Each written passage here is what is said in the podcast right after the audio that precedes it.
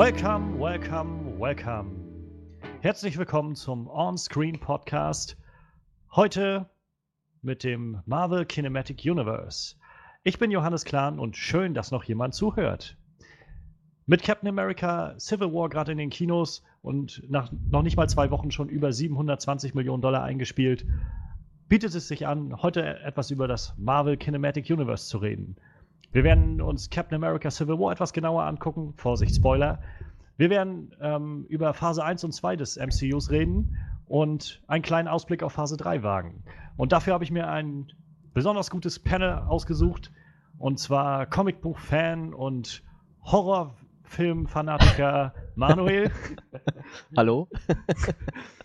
und den größten Batman-Fan, äh, Batman den ich kenne, Frederik. Hey. Sehr schön, Ja. sehr schön. Das war doch meine Anmoderation. Auf jeden Fall.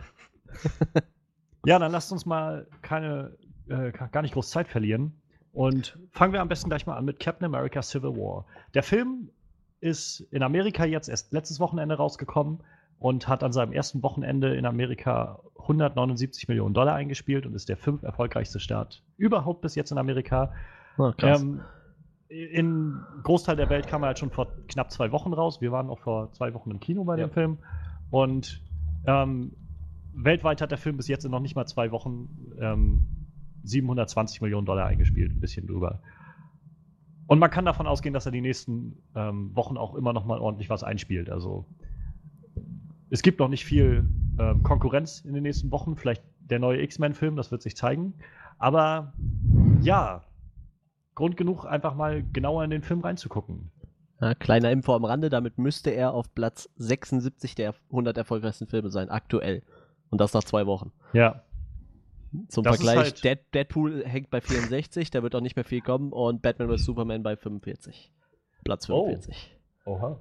Okay. Tatsache, ja, Tatsache. Aber er hat, also, ich meine, Batman wie Superman hat halt viel eingespielt. So ist halt. ja, Leute sagen halt immer gerne, dass der enttäuschend war. Er hat schon viel eingespielt, aber er hat auch nicht die Billion Dollar geknackt, so. Was sich Warner, glaube ich, gewünscht hat für den Film. Aber ja gut, ich sag mal, äh, Einspielergebnisse äh, ist ja nicht in der Relevanz zur Kritikerstimmen halten. Ne? Nö, das jetzt nicht. Die, die waren ja nicht so berauschend, aber Für, ähm, für Fans, also für Fans ist es halt Ja. insofern wichtig, weil das Studio ja entscheidet, wie es weitergeht dann. Ja, ich bin mal Aber- gespannt. Also der erfolgreichste Marvel-Film ist bis jetzt The Avengers auf Platz 5 mit äh, ungefähr dem Doppelten. Also der gibt ein bisschen mehr, 1,5 Milliarden hat der eingespielt. Mal schauen, wo es hingeht. Ja, mal schauen. Bis jetzt die erfolgreichsten äh, Marvel-Filme hatten immer Tony Stark dabei, also. das stimmt, das stimmt. Aber fangen wir mit Captain America einmal an. Ähm, ich fange am besten einfach mal bei dir an, Frederik. Wir waren nur zusammen in dem Film drin. Ähm, was waren deine Gedanken und deine, äh, deine Erwartungen an den Film, bevor du reingegangen bist? Und mit was für einem Gefühl kamst du wieder raus? Also ich hatte ehrlich gesagt von vornherein erwartet, dass, naja, dass es mehr oder weniger künstlich und aufgezwungen wirken könnte. Jetzt, jetzt sieht man halt die Avengers sich in zwei Teams spalten und sie müssen gegeneinander kämpfen. Ich habe erst überlegt, okay, wie kann sowas überhaupt zustande kommen? Ist das, ist das glaubwürdig? Bringen die das gut rüber? Letzten Endes habe ich mich am meisten darauf gefreut zu sehen, wie die sich gegenseitig auf die Fresse hauen. Aber ich, ich war dann doch echt, echt sehr, sehr mitgerissen von der, von der Story und die Beweggründe, die so jeder einzelne Charakter hatte, waren wirklich, wirklich nachvollziehbar. Ja, auf jeden Fall. Das haben die ausgezeichnet umgesetzt. Und naja, natürlich auch die Erwartung mit dem, dass sie sich hammer awesome auf die Fresse hauen, das wurde auch erfüllt.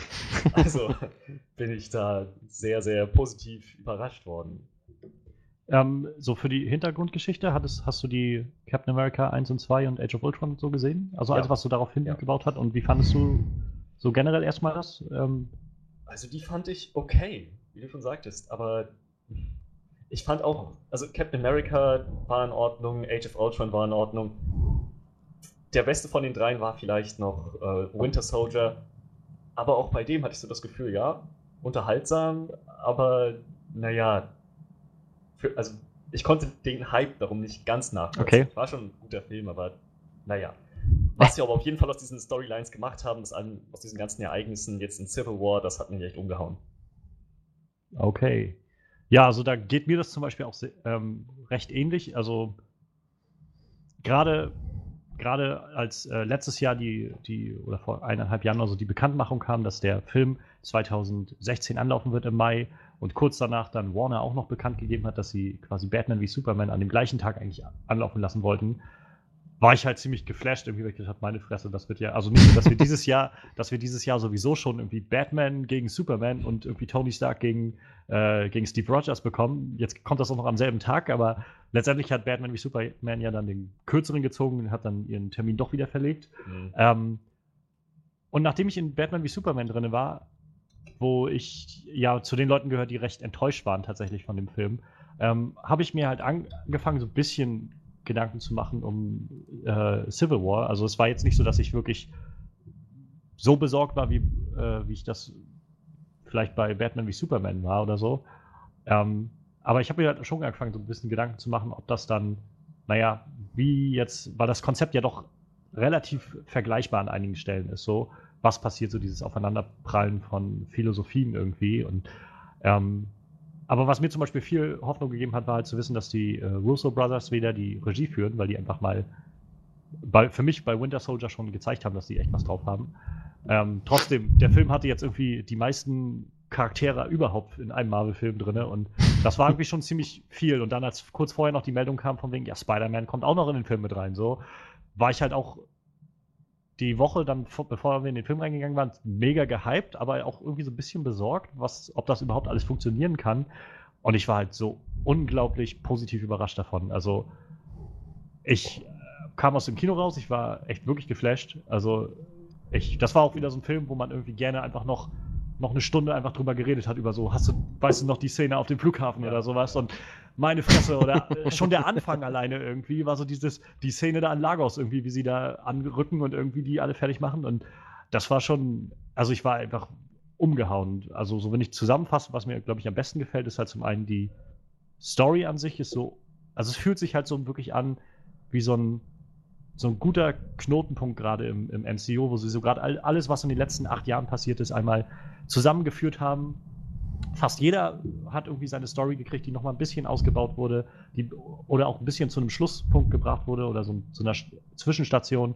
Und es hat irgendwie alles funktioniert. Das hat mich so über, überrascht. Also ich hatte bei keiner Figur das Gefühl, irgendwie, dass sie irgendwie zu kurz gekommen wäre oder sowas. Selbst so Figuren wie zum Beispiel Ant-Man, der für mich, also ich meine, ich mochte Ant-Man schon vorher echt gerne, aber in dem Film war das so, jede Szene, in der Ant-Man drin war, die hat er irgendwie für mich geklaut. Also es war so ein, der, keine Ahnung, also der, der konnte, der, das kam so auf den Punkt und es hat immer genau das ausgemacht, was diesen Film so gut macht für, für mich, dieses, diese gute Balance irgendwie. Immer wenn man das Gefühl hatte, so jetzt haben wir gerade so eine mega Action-Sequenz, kam dann noch so ein One-Liner rein, der irgendwie gut funktioniert hat, irgendwie meistens durch Ant-Man oder Spider-Man oder sowas. Oder Falcon und, und Bucky zusammen, die auch einfach so hammerwitzig waren, fand ich.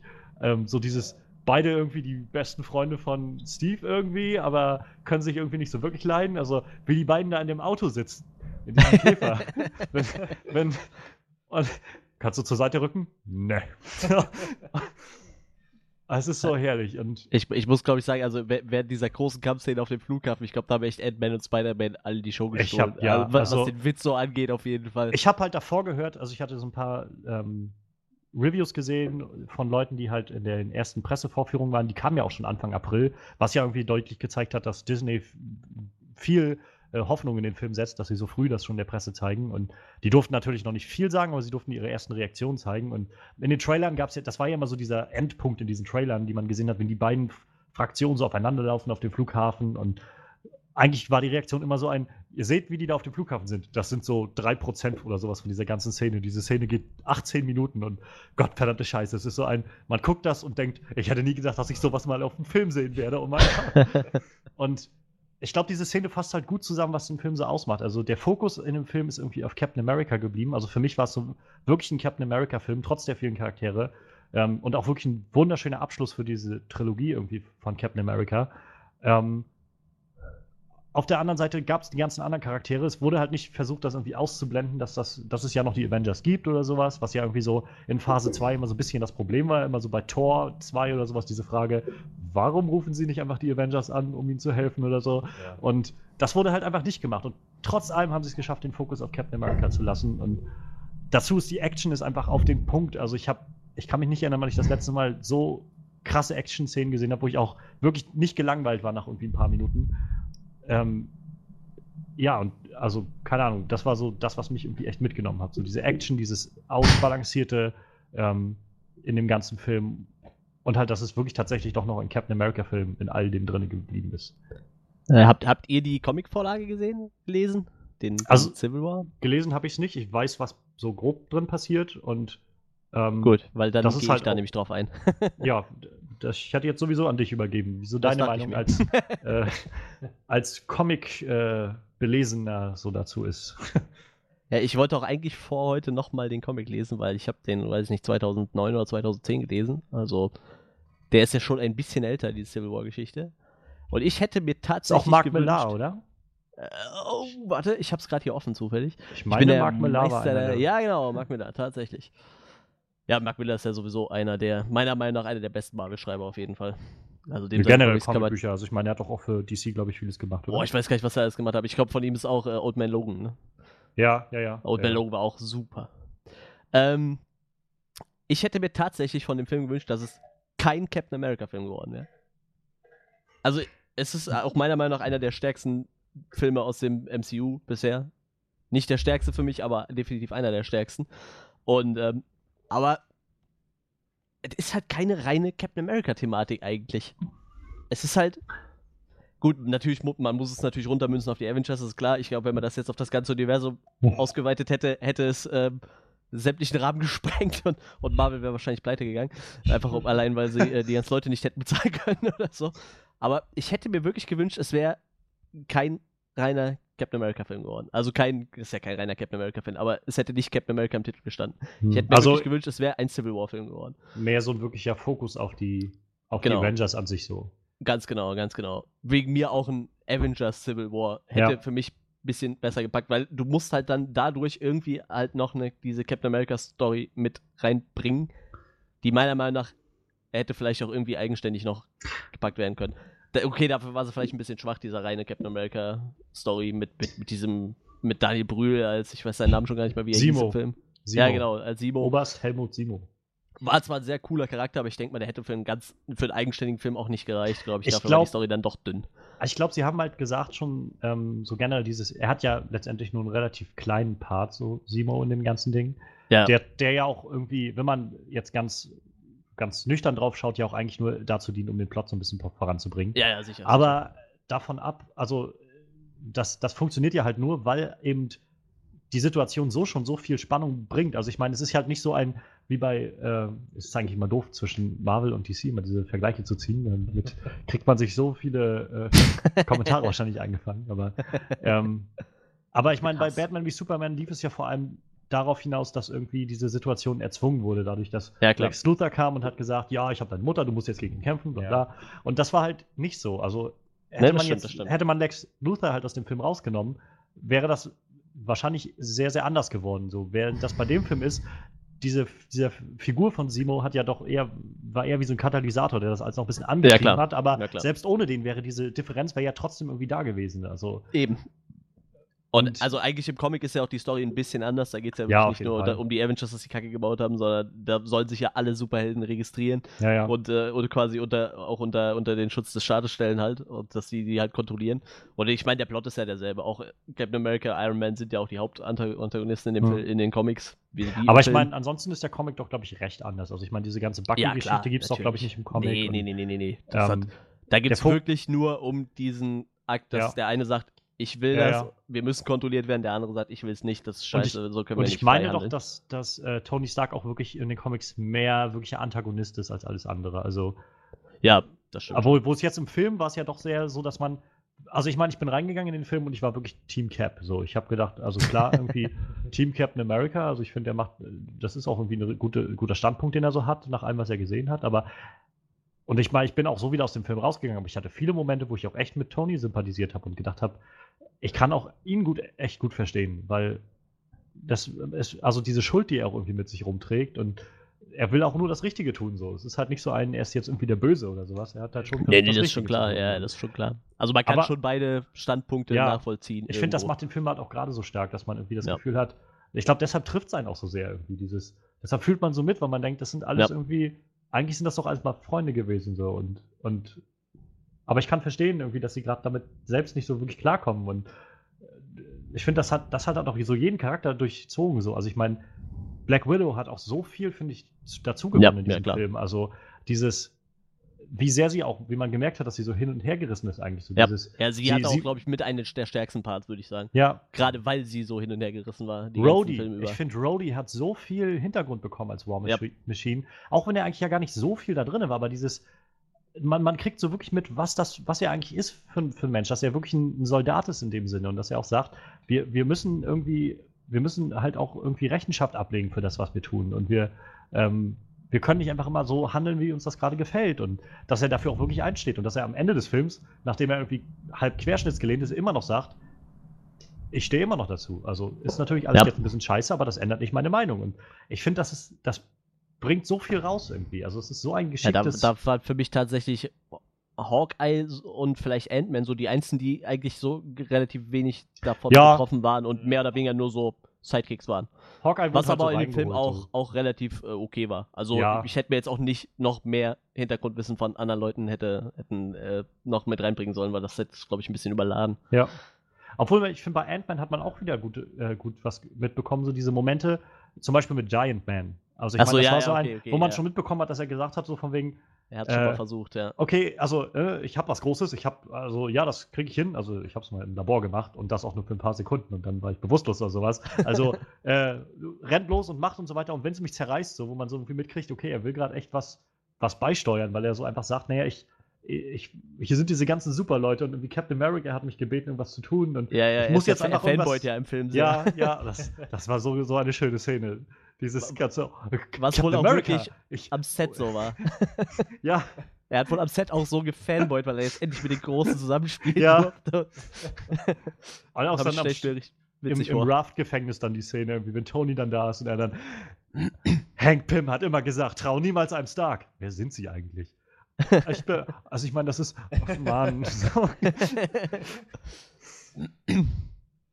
Ja, also Aber, äh, ähm, ja, wie, wie ist denn so generell deine. Wie, bist du denn relativ zufrieden trotzdem mit dem Ja, Film? auf jeden oder? Fall. Wie gesagt, ich, ich hätte mir halt echt gewünscht, ich muss, ich sollte vielleicht dazu sagen, ich bin kein großer Captain America-Fan, aber schon allgemein nicht. Also mir, mir gibt der Charakter irgendwie nicht so viel. Ähm, deshalb hätte ich mir vielleicht auch lieber gewünscht, dass es ein Civil War-Film geworden wäre, mit ein bisschen weniger Captain America drumherum. Hm. Aber, ähm, also wie gesagt, das ist auch für mich einer der Top-Marvel-Filme allgemein. Also MCU-Filme, sagen wir MCU-Filme.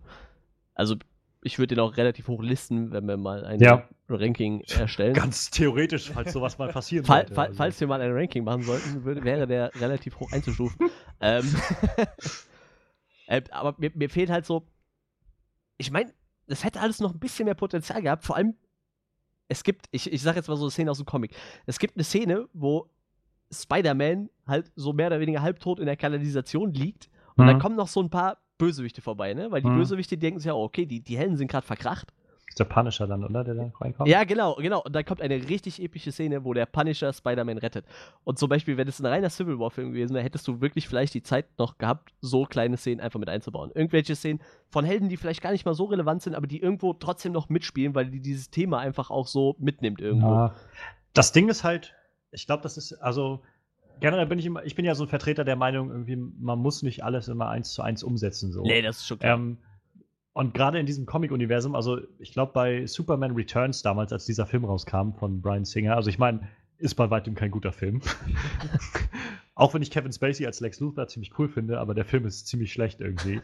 ähm, aber ich kann mich erinnern, damals bei der ähm, Presse, bei den Pressevorführungen und, und Pressekonferenzen, ja, die sie dann abgehalten hatten, hat dann irgendjemand sich gemeldet und meinte so von wegen, ja, zu Brian Singer, ja, das Kostüm von Superman ist in dem Film ja ganz anders als im Comic so ungefähr. Ähm, warum denn? Und wo er da meinte, naja, da müssen sie jetzt ein bisschen spezifischer sein. Es gibt bestimmt 50 oder 60 verschiedene Auflagen ja, ja, im ist, Comic davon. Und ich finde, das fasst es halt gut zusammen. Es ist so ein. In den Comics wird ständig irgendwie, wird das die ganze Geschichte nochmal gerebootet. Und dann gibt es irgendwie, wir wissen nicht mehr, was wir machen sollen, dann gibt es halt Erde 3 und Erde 616 und ja, Erde das ist natürlich dann 17 schon wieder ganz abgefahren. Einfach damit du irgendwie immer noch neu, noch mal alles neu erzählen kannst und so. Und da ist irgendwie jeder mit total einverstanden. Aber sobald sie dann einen Film machen und so, ich meine, das Ding, das Ding heißt nun mal Marvel Kinematic Universe, Cinematic. Also es geht um, um Ja, ja, Kino, klar. um den Film. Und es ist halt ein eigenes Marvel-Universum, was im Film passiert. Und in diesem Universum ist es nun mal so, dass nicht Hank Pym Ultron erschaffen hat, sondern Tony Stark zusammen mit Bruce Banner oder sowas. Und Ja, klar. und das sind halt so Sachen, wo ich immer denke, also mag auch daran liegen, dass ich halt die Comics alle nicht so konkret gelesen habe. Ich finde es halt unglaublich spannend, was so da drin passiert, aber ähm, ich, ich finde es halt auch nicht so schlimm, wenn man einfach Sachen auch mal anders adaptiert irgendwie für den Film. Und, und Aber Marvel ist ja sogar noch schlauer. Marvel ist ja hergegangen und haut jetzt Civil War 2 raus als Comic. Wo, Echt jetzt? Ja, wo es dann tatsächlich ähm, mehr oder weniger um die Avengers geht. Es, es ist nicht eins zu eins, also es geht um Captain Marvel und Iron Man, anstatt Ah, um okay. Captain America und, äh, und Iron Man. Aber es geht halt um einen Twist bei den Avengers. Also die machen sich das ja dann ganz einfach, die, die drehen es dann halt so, dass die Comics sich anpassen. Also die hauen ja, Ja. auch wirklich zu jedem Film fast nochmal ein, Ja, eine. Comicserie raus, eine Mhm. kleine halt, ne? Die Ist ja auch kein die Wunder. Also ich Ereignisse mein. Ja, das Comics sind ja jetzt auch, Comics sind ja jetzt schon seit längerem nicht mehr so profitabel so. Also ich meine, die Zeiten, wo die Leute, wo wirklich viele Leute Comics gekauft haben, sind halt nicht mehr da. Und ich kann mir schon vorstellen, dass sie dann immer aufspringen, wenn halt jetzt gerade im Kino Ja, das ist alles jetzt so auch zieht. tatsächlich, also ich, der Comicbuchhändler meines Vertrauens sagt auch, also durch diese ganzen Comic-Verfilmungen äh, boomt der Markt gerade wieder richtig. Ja. Das ist natürlich schon. Gut, halt bei den Amis ist das ja gut, nie so krass abgeflacht, aber bei, bei uns war ja, der doch, Markt doch, ja relativ. Ja, und bei uns Also war der Markt hab- ja auch ziemlich tot. Ich habe gerade gelesen, ähm, ein äh, amerikanischer ähm, Comic-Nerd und, und Regisseur. Hat vor, ähm, vor ein oder zwei Jahren eine Doku gemacht über einen Superman-Film, der in der Mache war vor Superman Returns, wo Nicolas Cage die Hauptrolle spielen sollte und Tim Burton hätte Regie geführt und Kevin Smith hat das Drehbuch geschrieben. Und das war so ein Film, die, die haben auch schon die ersten, also so zwei Tage vor Produktionsbeginn, es gibt schon Videos so von Nick Cage im Kostüm und so und zwei Tage vor Produktionsbeginn wurde dann vom Studio der Stecker gezogen. Und der hat darüber äh, eine Doku gemacht gehabt, über diesen Film. Ähm, Ach ja, John, ja, ich erinnere mich John Schnapp dran, ich- heißt der und der pla plant jetzt gerade seine nächste Doku, die heißt äh, Sweaties Unite, weil er sagt, quasi jeder, der irgendwie so irgendwas hat, was ihn so was ihn so in Ekstase bringt, wo er einfach leidenschaftlich gerne drüber redet, so wie Comics, dann ist er ein Sweaty, weil er dann anfängt zu schwitzen. Und ähm, naja, und er, er, ihm geht es halt genau darum, irgendwie, wir sind gerade in so einer Zeit, irgendwie, wo, wo Comicbuch-Verfilmungen irgendwie so die Welt übernommen haben. Also vor, vor 10, 15 Jahren wäre das, hätte jeder einen Vogel gezeigt, wenn man gesagt hätte, wir werden mal einen Avengers-Film sehen. Wir werden Ja, einen. Ant-Man-Film sehen. Guardians of the Galaxy, sowas. Ja, ja, das, Und- das, sind ja auch so Filme, die hat überhaupt keiner auf dem Schirm, ne? und trotzdem sind wir da. Und ich meine, nächstes Jahr ist ein Jahr, wo drei Marvel-Filme in die Kinos kommen.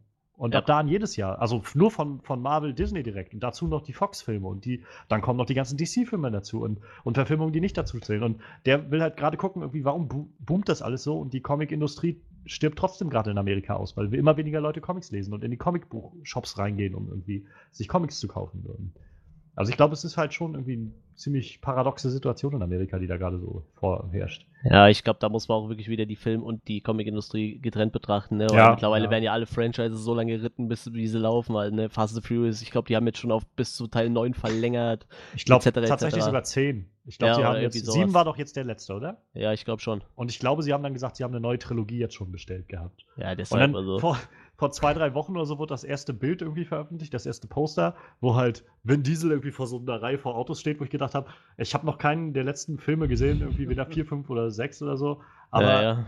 die sehen doch alle so aus, diese Poster. Also ich meine, Vin Diesel steht vor einem Auto. Wow. ja, aber das ist es halt, ne? Das ist halt im Moment echt so, ja, ja. also so Franchises boom halt. Wenn du dir wirklich, ich bin hier der Statistiker, merke ich schon, aber wenn du dir mal so die, die Liste der erfolgreichsten Filme anguckst, ne, da ist fast alles 2010 aufwärts, ne, also Ja, richtig ja, viel ja, dabei, ja. ne. Also ich sag mal, oder allgemein sagen wir mal 2000 plus, ne. Es ist halt, Ja, also auf kaum, jeden Fall. kaum Das ist alles in den letzten paar Jahren. Also Ja. bis halt auf die großen James Cameron-Filme, so Titanic. ja gut, aber selbst, selbst Avatar ist von Ja, ich 2009, mein, ne, das ist jetzt auch noch nicht so Avatar alt, halt ne. Auch, ja.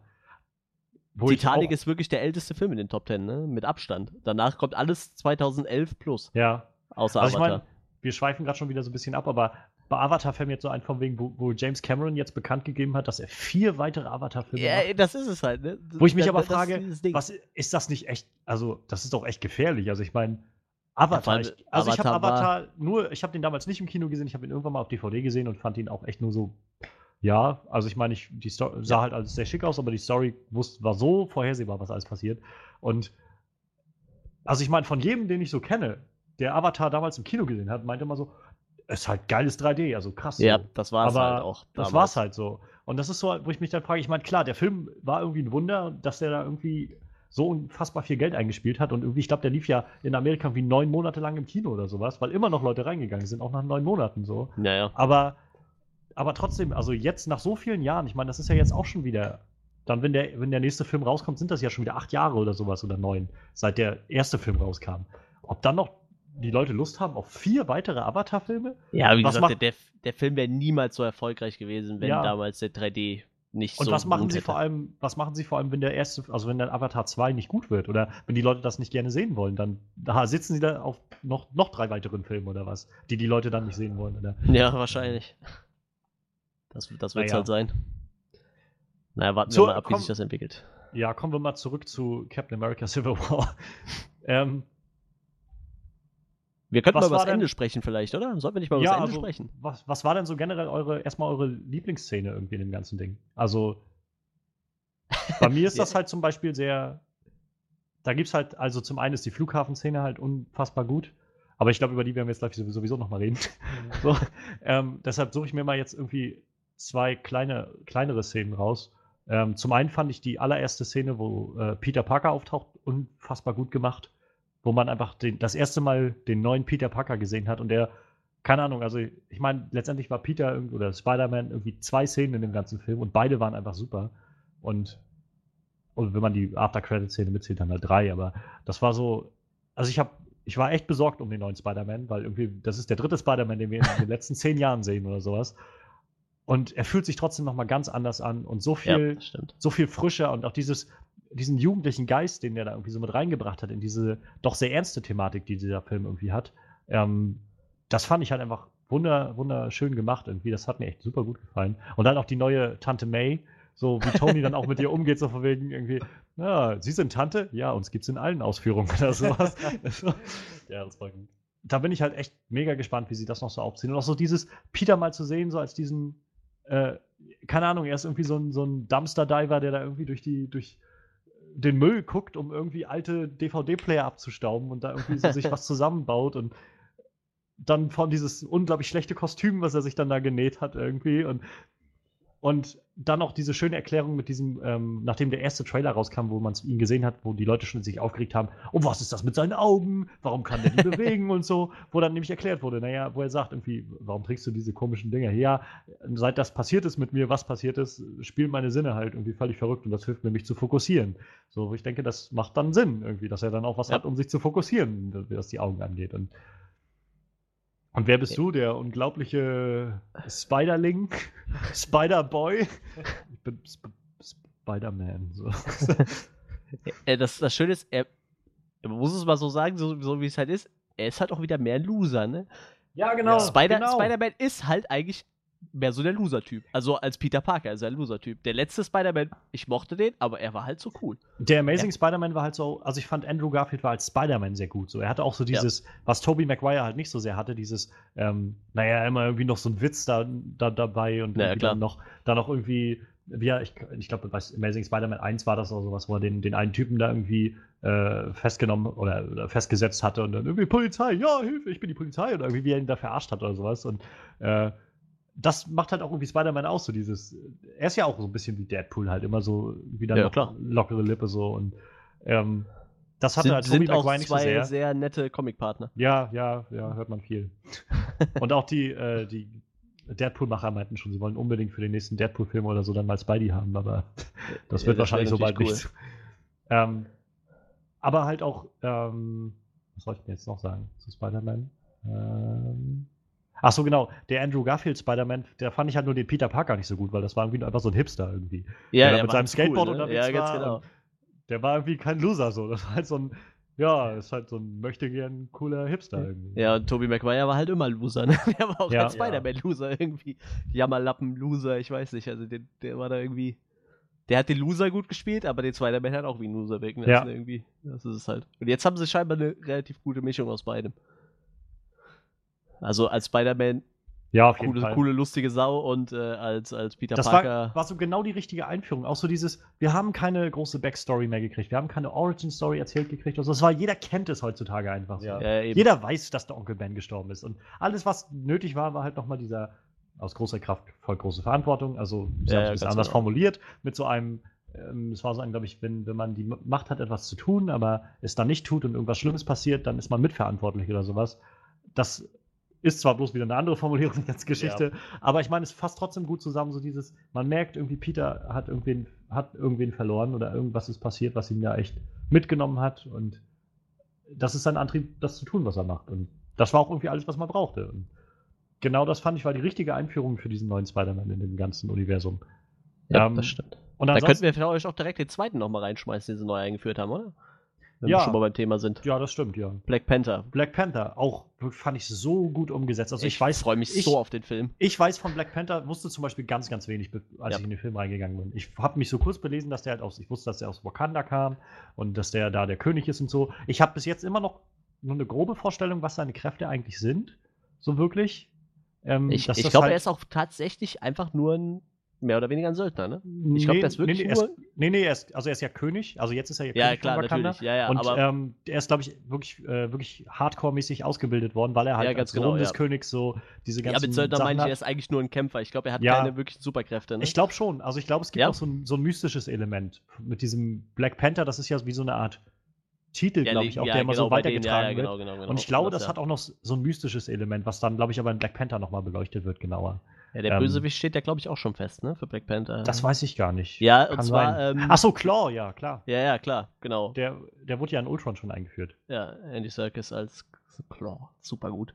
Freue ich mich drauf. Also ich bin halt auch echt gespannt, was, was aus, äh, aus Black Panther da wird. Also ich fand den auch so, der hat so gut nochmal irgendwie in diesen Film reingepasst und so dieses Verhältnis nochmal so durcheinandergewirbelt, weil er auf einmal so eine ganz eigene Agenda gefahren hat und einfach nur irgendwie Rache wollte. Und ich meine, Rache war ja jetzt irgendwie generell so ein Thema, was sich so durch den ganzen Film gezogen Ja. hat. Und bei so vielen Charakteren irgendwie. Und auch deshalb fand ich seine Auflösung echt sehr schön, wie er dann zum Schluss Simo da gesehen hat und dann gesagt hat, naja, es gab so viel Leid, was in den letzten Wochen irgendwie passiert ist und so viele Tote und ich werde mich nicht von Hass zerfressen lassen, so wie sie oder wie die anderen gerade, die sich da versuchen, gerade gegenseitig umzubringen, so ungefähr. Ja. Ja. wo, wobei ich fand, also ich meine, klar, ehrt ihn, dass er das, dass er das gesagt hat und so. Das, das fordert schon eine ganz, eine ganz schöne Überwindung. Aber das war ein Moment, in dem ich mir gedacht habe, ach komm schon, Mann, die anderen wurden von Hass zerfressen, weil sie keine Chance hatten, den wirklich rauszulassen. Sie können sich eben nicht einfach gegenseitig umbringen.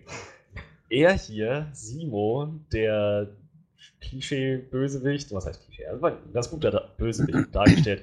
Aber er hatte die Möglichkeit, also Black Panther hatte die Möglichkeit, ihn da an Ort und Stelle umzulegen und dann ist diese Story für ihn abgeschlossen. Kein Hass mehr, der in ihm irgendwie hochkocht, sondern er hätte es einfach hinter sich lassen können. Stattdessen lässt er ihn am Leben und denkt, Ich, denkt sich dann so später vielleicht, ah Mann, hätte ich den mal damals die Kehle rausgerissen.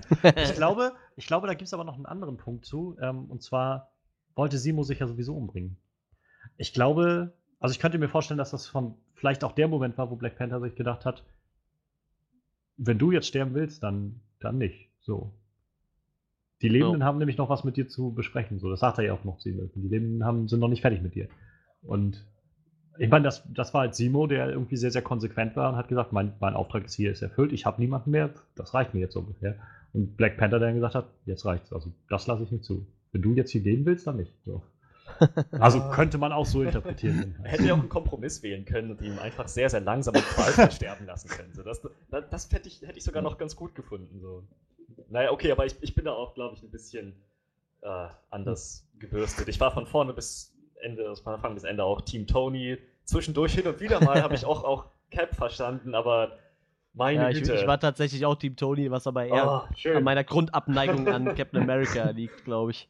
Ah, okay, gut. Bei mir lag es nicht daran. Bei mir lag es tatsächlich daran, dass ich diese Idee von, von Grenzen äh, Ja, das- ja, das ganz, ganz gut fand. Ja, Das konnte ich nachvollziehen. Und am Ende, also ich war zwischendurch nicht mehr sicher, wessen Seite ich eigentlich an, ich, wessen Seite ich nehmen sollte, äh, weil da auch natürlich auch Caps Seite ganz gut dargestellt wurde und sehr Ja. nachvollziehbar war. Das, was für mich dann aber nochmal die Entscheidung gebracht hat, dass ich dann doch dachte, ja, hundertprozentig Team Tony war, Denn als der Twist rauskam, dass Bucky Tonys Eltern umgebracht hat, meine Güte, seitdem will ich Bucky einfach nur noch tot sehen. Ich kam aus dem Film raus und dachte so, warum ist der nicht gestorben? Während der gesamten letzten 20 Minuten habe ich da echt nur im Kino gesessen und dachte mir so, bring ihn um, bring ihn um, bring ihn um. Und dann am Ende der After-Credit-Szene sieht man ihn, wie er sich da einfriert. Da dachte ich, toll. Für all, den, für all den Scheiß, den er gebaut hat. Oh, das war, das war vor allem so gut dargestellt. Das muss ich sagen, war eine meiner Lieblingsszenen, weil sie mich eben so mitgerissen hat. Ja. Zu sehen, wie Tony den Mord Ja. seiner Eltern da auf dem Von mir dann auch gar nichts sagt, der einfach nur da Ja. steht und einfach und dann irgendwann sich umdreht und sagt, hast du es gewusst? Hast du es gewusst? So dieses, das war so, das hat, also das ging so wirklich tief Ja. irgendwie. Auch wie Ja. Cap dann irgendwie meinte, nein, nein, und dann irgendwie, ja, ich hab's gewusst. So. Und das war so, wo man gemerkt hat, da ist gerade echt, da ist was kaputt gegangen gerade so. Und Das Ja, war der auch echt auch- sehr, sehr. Das war übel dargestellt. Ich meine, ich konnte mich so, so gut da reinversetzen. Ich meine, er hat gesehen, wie sein Vater nicht irgendwie mal eben abge abgeknallt wurde Ja. so, sondern wirklich mit auch in einer Form auch seine Mutter, die einfach Ja, da, wie er die er erdrosselt hat und so. Und mit, mit, einem, mit einem robotischen Arm zusammengeschlagen. Erstmal halb bewusstlos und dann komplett. Oh mein Gott, das hat ja auch noch so einen gewissen Demütigungseffekt. Und dann Ja, dachte ja. ich so, meine Güte, jetzt, jetzt, jetzt muss Tony Bucky umbringen. Oder zumindest Cap, irgendjemanden, der auf Buckys Seite ist. Okay, ich habe natürlich gewusst, dass er den Cap nicht umbringen würde und ich habe ihm auch nicht gewünscht, dass er den Cap umbringt, aber ach man, die hätten das wenigstens an der einen Stelle da am Schluss wenigstens so twisten können, dass er es dann doch schafft, Bucky irgendwie in den Kopf zu schießen oder so. Dann ist die Geschichte mit Bucky vorbei. Sie haben es ja so gut aufgezogen mit Captain America und äh, Winter Soldier, natürlich auch mit Civil War. Diese Eigentlich- Geschichte hätte einen guten Abschluss gefunden, wenn er dann gestorben wäre. Also ich weiß nicht, ich finde, also generell ist halt immer die Frage, sicherlich wäre ein Ende gewesen zu sagen, äh, er stirbt. Aber die Frage ist halt, ich meine, das Ganze, das ist ja jetzt noch nicht die, das Ende. Das ist ja gerade erst der erste Film aus Phase 3. So. Yep. Also vor allem Infinity War, spätestens Infinity War 2 werden sie, glaube ich, alle brauchen, die sie so haben. Und ich Oh, bezweifle, das wird dass so dass- abgefahren. auf jeden Fall. Aber ich bezweifle, dass das Ende von, äh, von Captain America ähm, oder also jetzt von Civil War quasi so funktioniert hätte, wenn Bucky jetzt einfach gestorben wäre. Ich glaube nicht, dass es dann dazu gekommen wäre, dass äh, Steve ihm dann noch irgendwie ge dieses Handy geschickt hätte und gesagt hätte, pass auf, ich äh, es ist, äh, ich bin da, wenn du, wenn du mich brauchst, so ungefähr. Oder wenn, wenn du uns brauchst, dann sind wir da. Ich glaube nicht, dass er das gemacht hätte dann. Plus, ich habe immer noch die, ich glaube auch ein bisschen daran, dass Cap nicht nur für Bucky gekämpft hat, sondern auch für Tony, weil er, weil er Tony, dass er, äh, weil er nicht wollte, dass Tony da jemanden noch umbringt. Also für Tonys eigenes Selbst. Ah, Für sein ich glaube, es Seelenwohl. ist halt, ja, weil ich, also ich meine, das ist halt, dass Tony, darum ging es ja irgendwie seit Iron Man 1 irgendwie. Diese ganze Story, die finde ich immer noch die, eigentlich die beste ist, die sie so aufgezogen haben im ganzen MCU, so von Charakterentwicklung her. Also Ja. ich meine, Cap haben sie eine wirklich schöne Entwicklung gegeben von dem ersten Film, wo er eigentlich nur der Soldat war, der gesagt hat, ich mache das Richtige, was mir befohlen wird, so ungefähr. Dann Winter Soldier, wo er so ein bisschen ins Zweifeln kam und gemerkt hat, dass alles missbraucht wurde. Und jetzt Captain America 3, wo er, wo er eigentlich äh, völlig gegen das Gesetz handelt und sich dagegen auflehnt. Und, und Tony, der irgendwie genau das Gegenteil hatte, der angefangen hat mit dieser, naja, er hat irgendwie Waffen verkauft und, und hat vor allem auch der Regierung dann irgendwie in Teil 2 gesagt, pff, ihr kriegt meinen Anzug nicht so und ähm, das ist mein Eigentum, sowas in die Richtung. Und dann aber so Avengers, äh, äh, Iron Man 3, dann jetzt äh, ähm, Age of Ultron irgendwie und alles so eine Dinger, wo er immer wieder irgendwie einen Scheiß macht und irgendwie immer wieder Leute in Gefahr kommen und er irgendwie immer wieder damit noch mehr mit sich zu kämpfen hat und nach Age of Ultron da sitzt und sagt irgendwie, ich habe das war ja der Aufhänger. Wir wollten ja Ultron ja nur machen, damit er irgendwie dem, die Leute sicher sind so und damit das nicht nochmal passiert. Und dann erschafft er den und was passiert? Irgendwie so eine ganze Stadt fällt irgendwie aus dem Himmel. Und, ähm, also es ist halt so eine gute, gute Charakterentwicklung, so dass man es auch echt nachvollziehen kann. Ja, ja. So, warum er dann jetzt irgendwie an dem Punkt ist, zu sagen, ja, ist, äh, ich, ich kann das nicht, Cap, so, wir müssen uns jetzt hier langsam, wir müssen das unterschreiben. So. Und, und ich glaube, dass, Tony, äh, dass Steve ihm das ersparen wollte, dass er irgendwie nachher sagen muss, in, auch wenn es ihm da klar, klar irgendwie wahrscheinlich geholfen hätte, zu sagen, und diesem Rachegefühl beizugeben. Aber ich glaube, es hätte ihm auf Dauer wahrscheinlich nicht gut getan. Noch mehr irgendwie Tod und Gewalt und so. Seine Eltern hätte es halt auch nicht wiedergebracht. Ja, aber trotzdem, ich bin ja der, ich bin der Meinung, wenn man sich einmal gerecht hat, dann hat man abgeschlossen. Das ist, das ist dann wirklich, man kann ja labern, was man will, von wegen, ja, ich, ich habe äh, mich entschieden, mich nicht von Hass zerfressen zu lassen, ich habe losgelassen. Das ist, wenn, äh, wenn ihr mich fragt, dann äh, kann man erst dann wirklich abschließen, wenn man tatsächlich abgeschlossen hat. Wenn man, wenn man seine Rache gehabt hat und sagen kann, ja, fertig, Kapitel abgeschlossen, ich habe dem paar auf die Fresse gehauen, ich habe ihm in den Kopf geschossen, ich habe ihn Ja. mit einem Blaster erledigt oder sowas. dann kann man so wirklich sagen, ja, okay, jetzt kann das Leben weitergehen. Das, naja, gut, ist vielleicht Dann, aber auch eine Weile. dann lasst uns doch mal über eine andere Rachegeschichte sprechen, über die von Simo in dem ganzen Film. Ich habe den Film halt jetzt letzten Samstag zum zweiten Mal geguckt und das war halt echt schön, mal so ohne, ohne Erwartungen und so in diesen Film zu gehen. Und mir hat Simos Geschichte so gut gefallen, weil ich sie jetzt auch wirklich noch viel mehr verstanden habe irgendwie. Und das war so ein, Yes. meine Güte. Also hätte man den Film aus der Perspektive von Simo gezeigt, das wäre was wie 96 Hours oder sowas gewesen. Sowas wie Taken. Also Ja, das, so das ein- so Lustige ist, man hat es ja auch nicht gewusst bis zum Ende. Ne? Ja, man hat- kannte eben. seine Beweggründe nicht und dann auf einmal so Und gerade auch dieses, dieser ganze, dieser ganze Aufriss von wegen mit diesen Supersoldaten, die da auch noch sind und so, und wo man das Gefühl hat, naja, gut, wir haben das irgendwie alles schon mal so gehabt, so dieses Element von diesem einem mehr oder weniger Gegenstand da, diesem einem Element, was dann die, wo die Guten, also was der Böse will und wo die Guten dann noch schnell hinkommen müssen, um das aufzuhalten. Das haben wir beim Avengers gehabt mit dem Tesseract und so, das haben wir bei zig Filmen schon irgendwie gehabt, bei, bei Tor 2 mit, dem, mit diesem Ether und also im, im Prinzip jeder dieser Infinity-Steine ist ja so ein Ding. Ähm, Ja. Und das, das ist genau darum, also man, man denkt die ganze Zeit, ja, wir haben das alles schon gesehen. Und dann kommen Cap und Tony und Bucky da an und dann sind die alle tot. Und er sagt, pff, glaubt ihr, ich will noch mehr von diesen Typen hier rumlaufen da, das sehen? war so dieser erste Moment, wo ich dachte, what, the fuck, was geht hier überhaupt? Ich Ja. habe ja echt, jeder hat wahrscheinlich damit gerechnet, dass er irgendwas mit denen anfangen will und irgendwie dann die diese- nutzen will. Diese wunderschöne schöne Metapher mit diesem, was, was wollen sie, äh, ein Imperium zu Fall bringen. Wo du so denkst, ja klar, so will er jetzt irgendwie sich hier gegen irgendwelche Staaten lehnen oder sowas. Ja. Und dann, dass das einfach so metaphorisch gemeint war. Und auch wie er dann nachher erklärt, einfach zu sagen, ich weiß, also viel mächtigere Männer als ich haben probiert, die Avengers irgendwie zu zerstören. Und keiner hat es geschafft. Wie hätte ich das machen sollen so? Aber wenn so ein Imperium von innen heraus zerfällt, dann. No. Das war echt. Und ich meine, er, er war ja letztendlich so eine Art Ex- Ex-CIA, also Ex-Geheimmilitäragent aus Ja. Sokovia. Und ähm, dass der dann halt auch wirklich die Fähigkeiten hat, fand ich halt auch sehr, sehr glaubhaft, so dass er sagt, okay, ich habe die Fähigkeiten, diese ganzen Sachen zu entschlüsseln, die Daten von Hydra, die da hochgeladen wurden, von Black Widow am Ende von Cap 2. Ich habe es jetzt halt irgendwie, habe mir meinen eigenen Plan daraus gemacht und wie er dann auch zu Anfang da steht und diesen Typen da äh, ersäuft, diesen Russen, ja.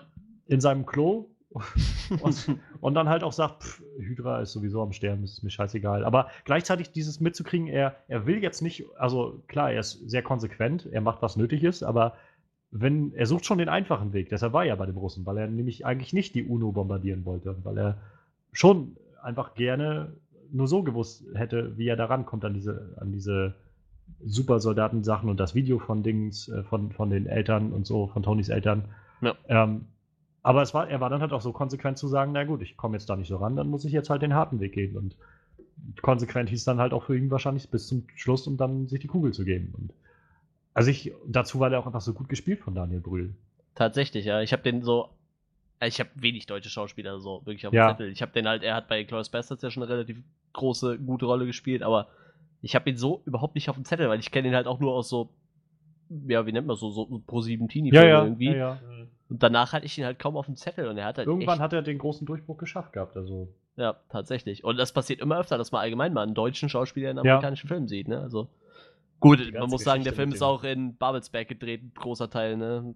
Mhm. Und in Babelsberg Leipzig wird ja wieder, Leipzig, ja. ja, Das Babelsberg so wird ja wieder richtig beliebt, das ist total krass, weil dieses Filmstudio. du wolltest was sagen, Ja, ja, ich habe ich hab gerade nochmal drüber nachgedacht. Also, ich meine, klar, ich fand das schon so ein bisschen, ja, fast schon ironisch. Ich meine, dieser weltweite Film, auf den alle gewartet haben, mit dem mit so einem epischen Fight zwischen den Superhelden, die man seit Jahren kennt, dieses ganze große Ding, dieses mega Showdown, das findet alles auf einem Flughafen in der ehemaligen DDR statt. Wo ich dann auch so dachte, wow, also ich meine, klar, für, die, für den Rest der Welt ist es wahrscheinlich nichts Besonderes, aber wie viele, wie viele Hamburger oder Kölner jetzt da wo sitzen und sich fragen, warum nicht unser Flughafen? Warum muss das der in Leipzig sein? Also, ich weiß, warum es nicht der Flughafen Berlin-Brandenburg war. das wäre ja noch logisch gewesen, weißt du, da ist ja wirklich kämpfen, sie, kämpfen sie dann da auf so einem halbfertigen Flughafen irgendwie. Da gab es da gab's doch so was Lustiges bei, bei A-Team. Da haben sie doch äh, angeblich Frankfurt von oben gezeigt. Im Film Ja, war es Frankfurt, ja. aber man konnte den Kölner Dom Ja, sehen ja, in genau, dieser ja. Luftaufnahme. Ja, Total ich erinnere mich. Der war auch ziemlich schlecht, der Film. Für den Rest der Welt war es irgendwie Deutschland, ne? Ja. Ja, klar. Aber ich Als fand Deutscher halt, fällt es einem auf. so generell war das halt ein gutes Mittel, also so dieses, diese ganzen vielen Ortswechsel, so London mit dem, mit der Beerdigung von, von äh, Peggy, dann, dann halt Bukarest, wo, wo, wo sie Bucky da äh, gefangen genommen haben, Lagos ganz zu Anfang und so und dann halt Leipzig und dann nochmal Sibirien und so. Das hat halt so gezeigt, dass die Avengers halt irgendwie auch weltweit tätig sind und das halt auch echt ein weltweites Problem an vielen Stellen ist so. Und die UNO dann halt auch wirklich sagt, naja, wir müssen jetzt so langsam mal irgendwas tun hier. Das ist halt Ja. wirklich, ist halt irgendwie eine Privatfirma, wie auch immer, Privatgesellschaft, die da jetzt irgendwie, naja, ihr eigenes Ding irgendwie weltweit durchzieht. So. Wenn- Die sind ja auch jetzt- mehr oder weniger nicht mehr. Die waren ja mehr oder weniger eine Initiative von Shield, aber Shield gibt es Ja. mehr oder Ja, weniger ja. nicht mehr, ne? Ja, ja, Also die sind ja mittlerweile wirklich mehr oder weniger eigenständig gewesen. Ne? genau. Ich weiß zwar nicht, was mit, mit äh, Samuel L. Jackson passiert ist, aber Das war eine, auch eine Frage, die danach aufkam, wo der eigentlich in dem Film war, aber. ich weiß auch nicht, ich verfolgt eine die Serie von euch, also Agents of Shield? Nee, aber ich weiß Serie auch nicht, wo er auch die nicht jetzt dabei. läuft. Ich, ja, aber ich weiß nicht, wo, wo die jetzt hinläuft, weil Shield gibt es ja offiziell nicht mehr und die Serie ist ja nun mal Agents of Shield. Also die ich läuft ja auch noch. Ich weiß nicht genau, was da passiert. Ich weiß bloß, dass die jetzt in Staffel 3 sind und die jetzt die Inhumans eingeführt haben in der Staffel. Ach, lustig. Und das Ja, soll das wohl jetzt auch doch ganz kein gut Film, ne? funktionieren. Ja, Das das wird der ja wurde kein jetzt Film erstmal, ne? Der Ja. wurde jetzt erstmal so auf die Warteschleife gesetzt. Na gut, wenn es Ähm, der Serie gut ankommt, ne? Und also am, am besten fand ich deshalb an Simo, also auch noch sowas, warum ich halt gut finde, dass er eigentlich nicht tot ist, weil er jetzt halt noch da ist, um ihn halt Ja. vielleicht später dann doch nochmal zu nutzen in einem anderen Film, ähm, der noch kommt. Weil das ist halt so ein Problem, finde ich, was Marvel bisher hatte, dass sie irgendwie ihre, so viele ihrer Superhelden, äh, Superbösewichte einfach so geäxt haben immer am Ende des Films, weil es halt auch alles so Wegwerfhelden waren. Hm. Äh, Bösewichte so hier Malekith, der Dunkelelf und, und Ronan, der Accuser aus, aus Guardians und der Yellow Jacket aus Ant-Man. Das sind alles so Leute, die irgendwie am Ende einfach sterben. Und, Ja, aber das ist ja eh so, ich glaube, bis auf. bis also auf meiner. Meinung nach Spider-Man hat eigentlich die stärksten Ja, Bösewichte.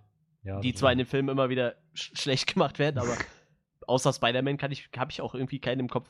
Also, Red Sky jetzt fand ich auch noch ziemlich gut. Ja, Red Sky war natürlich ein super Bösewicht, aber den hätte ich jetzt so auch nicht auf dem Schirm gehabt. Halt, Ja, ne? ja, ja, na klar. Aber wie gesagt, Spider-Man ist da schon so der Vorreiter mit den coolen Bösewichten, würde ich sagen.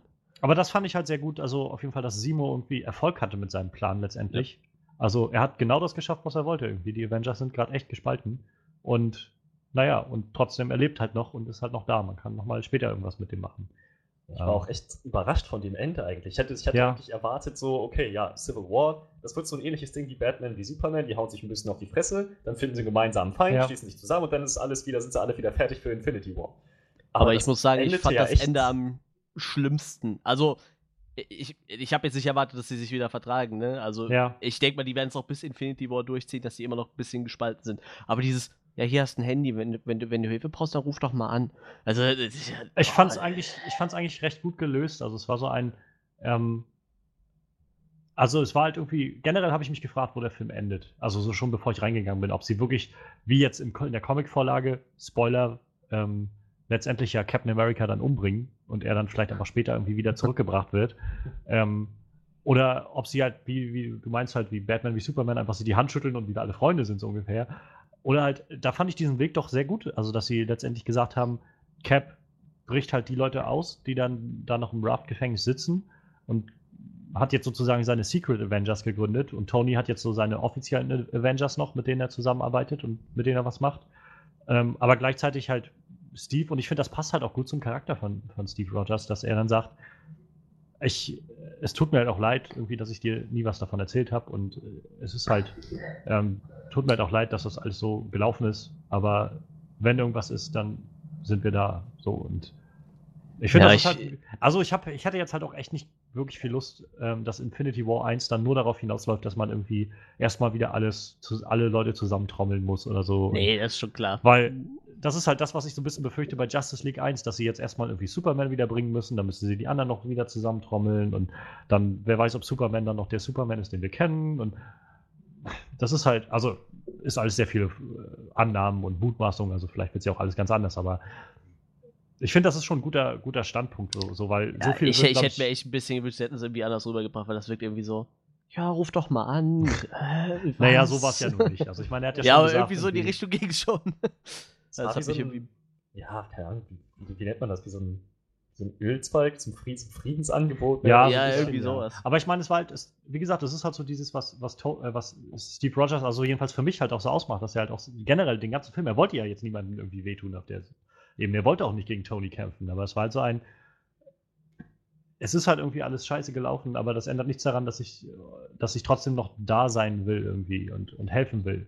Und ich weiß, und er sagt es ja auch selbst, ich weiß, wir, ich bin jetzt sicherlich, wir sind jetzt nicht mehr gute Freunde wie früher oder sowas, aber ähm, ich bin halt, versuche halt irgendwie das Richtige zu tun. Und ich, letztendlich hängt es ja auch an Tony. Also ich meine, Tony muss ja jetzt nicht sagen, er ruft dann an. Also.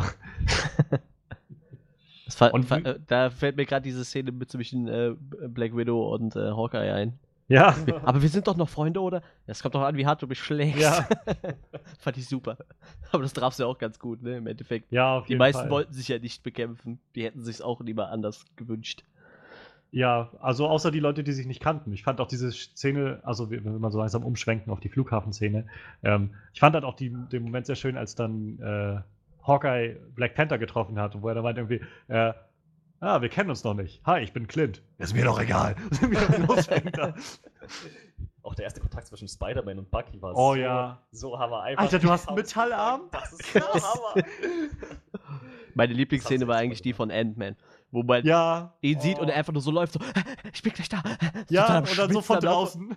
Ja, und dann siehst du, wie er da einfach winzig klein über diese, ich weiß nicht, wo er drüber gelaufen so mit Treppe oder irgendwas. Ja, ja. So eine, nicht vorwärts kam. Total gut. Also generell, auch so, die, also so ein Respekt, was sie geschafft haben, irgendwie so eine Action-Sequenz zu machen, die finde ich bis jetzt, also die jetzt in den nächsten Filmen irgendwie ihresgleichen suchen wird. Also ja, im MCU hat sowas noch nicht gegeben in dieser Größe, finde ich. Ähm, da kommt selbst das, wir lassen eine Stadt fallen in Age of Ultron, kommt da nicht ran irgendwie. Ja. Und vor allem diese Szene ging irgendwie 18 Minuten und trotzdem war man die ganze Zeit irgendwie angespannt und hat gedacht, oh Gott, oh Gott, oh Gott, oh Gott. Und so viele diese Pairings, die sie gemacht haben, wer gegen wen kämpft. Und diese Schnitte so mittendrin dann immer, du hast halt irgendwie das erstmal zu koordinieren, so viele Kämpfe, die gleichzeitig laufen irgendwie und trotzdem ja. irgendwie dabei zu bleiben. Und das ist so genial gewesen. Auch der Kampf zwischen Spider-Man und, und äh, Captain America war so genial, fand ich wie er, äh, wie er dann irgendwie meinte, ne, von wegen, ja, Mr. Stark hat gesagt, ich soll sie halt etwas aufhalten und so. Und, und er dann gegen ihn so langsam irgendwie sich dann von den Dings befreit und dann Spidey da steht und die, äh, diese Flughafenrampe da, irgendwie diese Flugzeugrampe hält und dann wie, beeindruckend, Junge, wo kommst du her? Queens. Ja, Brooklyn. Und dann haut er irgendwie ab. Das ist so, ja, es ist halt irgendwie, er, er hat da trotzdem irgendwie auch, auch Respekt vor diesem Jungen, der da irgendwie da ist. Und ja. Die hassen sich nicht. Ne? Ja, Klar. ja. Er kennt ihn ja auch kaum. Und halt Ant-Man ist halt auch so genial gewesen, so an diesen Szenen. Auch wo er dann irgendwie, äh, wo Hawkeye da steht mit dem Bogen und dann angeschnallt. Ja, ja, mach ruhig Flitzebogen, Mann. war, war übrigens äh, sehr viele äh, Ant-Man-Comic- ähm, ja. Referenzen drin. Also zum Beispiel diese Szene, wo er ihn wegschießt mit dem Bogen. Ja, ja, die ist eins zu eins aus dem Comic ja. und die Szene, wo er in Iron Mans Anzug rumspringt. Da gibt es auch einen halt, Comic-Verweis. Das finde ich halt sehr gut, was sie machen. Also sie, sie nehmen halt immer einfach sie machen halt ihre eigene Geschichte irgendwie, die halt gut passt für dieses Filmuniversum, aber ehren halt trotzdem die Comics irgendwie, indem sie immer diese Comic-Momente damit reinbringen, die so wie aus dem Comic gerissen sind. So. Und wie er da auch in dem, in dem Anzug von Tony umherkrabbelt irgendwie. Und dann, ah, das hier muss nochmal neu gemacht werden und so. Dann, wer, wer spricht da? Ich bin dein Gewissen. Wir haben uns schon länger nicht mehr unterhalten. Hatte ich auch ehrlich gesagt ein bisschen Angst an der Stelle. Ich meine, ich, ich habe ja keine Ahnung, wie Iron Man-Anzüge konzipiert sind, aber ich dachte mir, weil so, so, was da alles für feine Technik drin steckt, was da alles von Stark ausgeklügelt wurde, dachte ich so, scheiße, jetzt zieht er das eine Kabel und legt damit das ganze, den ganzen Anzug haben, so Waffensysteme und Kameras ausgeschaltet, sie sind blind und taub, sie können nichts mehr tun. Ja, ja, das wäre natürlich bitter gewesen, so, oh, der Anzug ist kaputt und dann liegt er einfach so auf dem ja, Rollfeld ja. und bewegt sich nicht mehr. Oder halt auch äh, hier Bucky und, und Falcon gegen Spider-Man. Das war auch so schön irgendwie wie die beiden dann so irgendwie gegen ihn gekämpft haben und dann immer so ein, sag mal, hat dir schon mal jemand gesagt, dass man beim Kämpfen eigentlich nicht so viel quasselt? Okay. Und, dann springt er da umher und dann irgendwie wieder auf Falcon rumkrabbelt. Sie haben das Recht zu schweigen und ihm dann den Mund zuhält oder sowas. Und, und dann vor allem der Schluss irgendwie. Tut mir leid, Leute, irgendwie, äh, wo dann da liegt, die beiden da irgendwie mit den, äh, mit den Spinnenweben da festgemacht. Dann irgendwie, kam das Zeug gerade aus dir raus? und dann Falcon, wie er ihn dann irgendwie mit seinem kleinen Red Wing dann da rauszieht aus dem Gebäude und dann, hättest du das nicht schon früher machen können? Ich hasse dich. die haben sowieso so gut eingefangen, was jeden dieser, dieser Ja. Charaktere ausmacht. Ja. Wenn ich auch daran denke, hier ein, eine Szene, die ganz, ganz kurz war, die war echt nur, keine Ahnung, vielleicht zwei, drei Sekunden lang, aber die wirklich bei mir hängen geblieben ist, ähm, ist die Stelle, wo Hawkeye mit zwei explosiven Pfeilen Ja, auf Black Panther schießt. er fängt die so neben seinen Kopf. Die, die fliegen ihm um die Ohren und ihn, ihn juckt das überhaupt nicht. Oder? Er steht ja nur da und guckt ein bisschen grimmig vor sich her. Das fand ich so geil. Das, wow. Ja, genau. Se- Sein Anzug ist aus Vibranium, Ja, ne? das, ja. das wurde schon gesagt im Film, ne? Mehr oder weniger. Ge genauso wie diese Szene halt in, äh, in äh, Bukarest ist das ja, glaube ich, wo, äh, wo sie dann Bucky verfolgen und dieser Heli kommt und dann anfängt auf ihn zu schießen und diese Kugeln einfach mal abprallen an seinem Anzug. Und er guckt so zum Heli hoch, ja, du. Also, Ein andermal. Ne? ja. Und das ist halt so, also ich fiel mir so auf, nachdem ich den jetzt auch das zweite Mal gesehen habe, den Film, war so ein. Diese Flughafenszene ist so geil, dass man immer auch vergisst, wie gut die ganzen Action-Szenen davor schon waren irgendwie. Also in Lagos, das war sehr geil gemacht, wie sie da diese Terroristen ausgeschaltet haben. Dann in Bukarest diese Verfolgungsszene durch die, durch die Tunnel und so. Ich habe zwar noch nicht verstanden, warum da deutsche Spezialeinheiten in Bukarest rumliefen, aber so, so war es dann nun mal. Aber ansonsten, also wie sie dann auch so diesen, diesen Trepp, dieses Treppenhaus runterge sich runtergekämpft haben, Bucky und, und Cap irgendwie und Bucky irgendwie dann die Leute immer da runterschmeißen will und Cap immer noch gerade so die festhalten kann oder sowas. Und ja, aber wie gesagt, die Flughafenszene ist einfach so, so krass. Hat so ja, die krass gut dominiert den ganzen Film irgendwo, weil Ja. einfach so viel passiert ist. Man denkt doch den ganzen Film irgendwo drüber nach. Ja, und vor allem dann Giant Man. Also sie haben es echt gebracht, Giant Man zu bringen. So. Das ist so.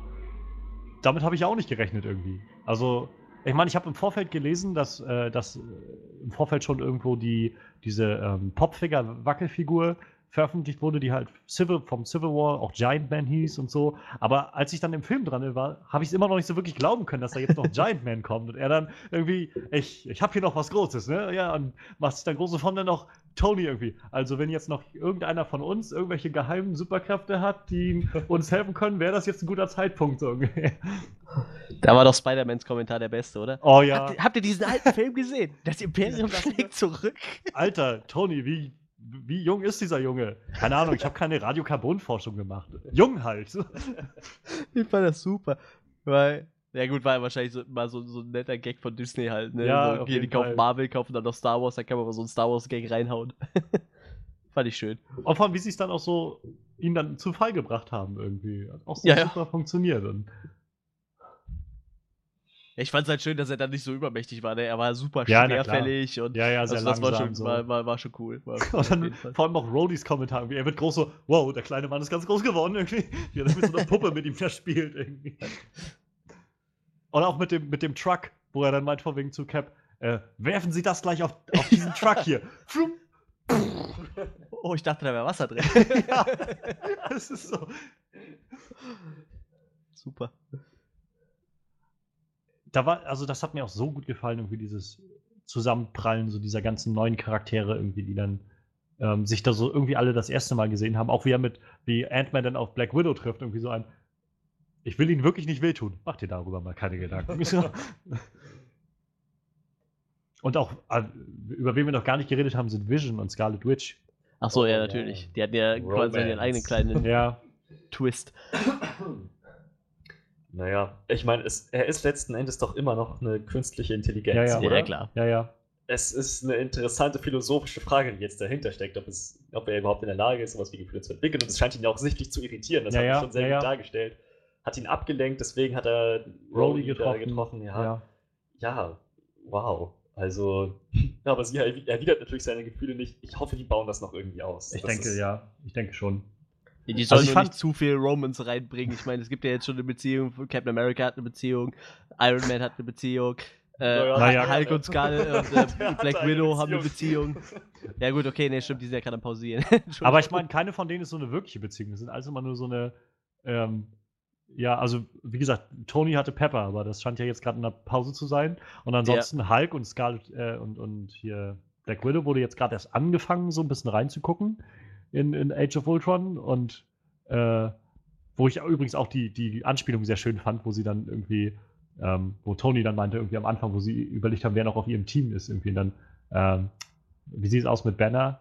Kannst du ihn vielleicht irgendwie erreichen? Sie, nein. Glaubst du überhaupt, dass er auf unserer Seite wäre?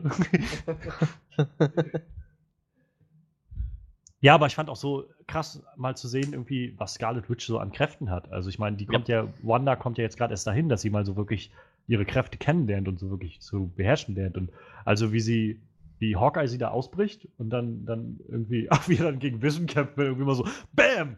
BAM! Wie so, gegen so einen Block Stein irgendwie, BAM! BAM! gegen ihn haut und dann, ähm, und dann so von wegen, du kannst mich, du kannst mich nicht be- besiegen, so ungefähr. Ich nicht, aber sie. Und, und sie ihn dann einfach mal so voll in den Boden drückt und so merkt irgendwie, meine Fresse, die hat ganz schön was drauf. So. Wo man im Vorfeld noch gedacht hat, irgendwie, ja, ich meine, wenn Vision in Team Tony ist, dann, dann wird der Kampf ziemlich eindeutig, weil dann, Ja, ja, das war es halt, ne? Der wirkte halt sehr übermächtig. Ja. Der brauchte dann mal so einen Dämpfer irgendwie. Und wie sie ihn merkt- dann da erstmal irgendwie 10, 12 Stockwerke durch den Boden haut. So.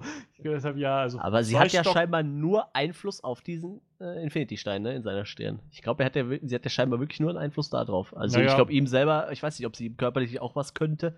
Oder Gute nur Frage, diesen Stein, ja. weil der ja scheinbar irgendwie, er kann sich ja selber mehr oder weniger dematerialisieren. Ne? Ja, ja, also irgendwie, ja, ja.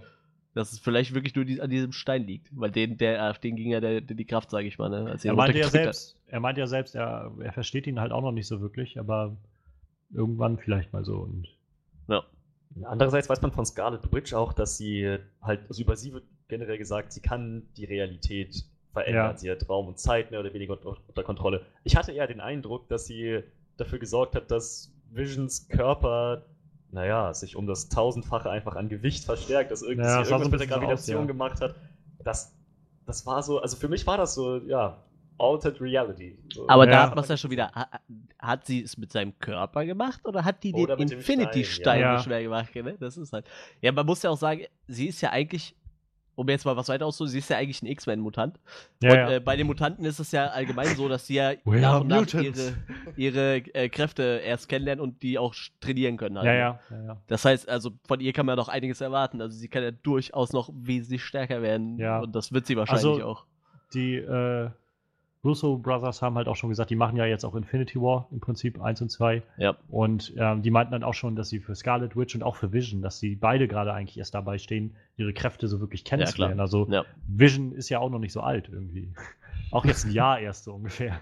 Und die werden beide noch wirklich mitkriegen, was sie überhaupt können. So, Ja, die klar. sind bei weitem noch nicht irgendwie an ihre Grenzen gekommen. Und das wird halt nochmal sehr, sehr spannend werden, glaube ich, letztendlich. Ja, Vision ist ja eigentlich auch schon so fast ein gottähnlicher Charakter eigentlich, ne? Der Ja, ist ja ja. schon sehr krass. Also von dem erwarte ich auch noch einiges.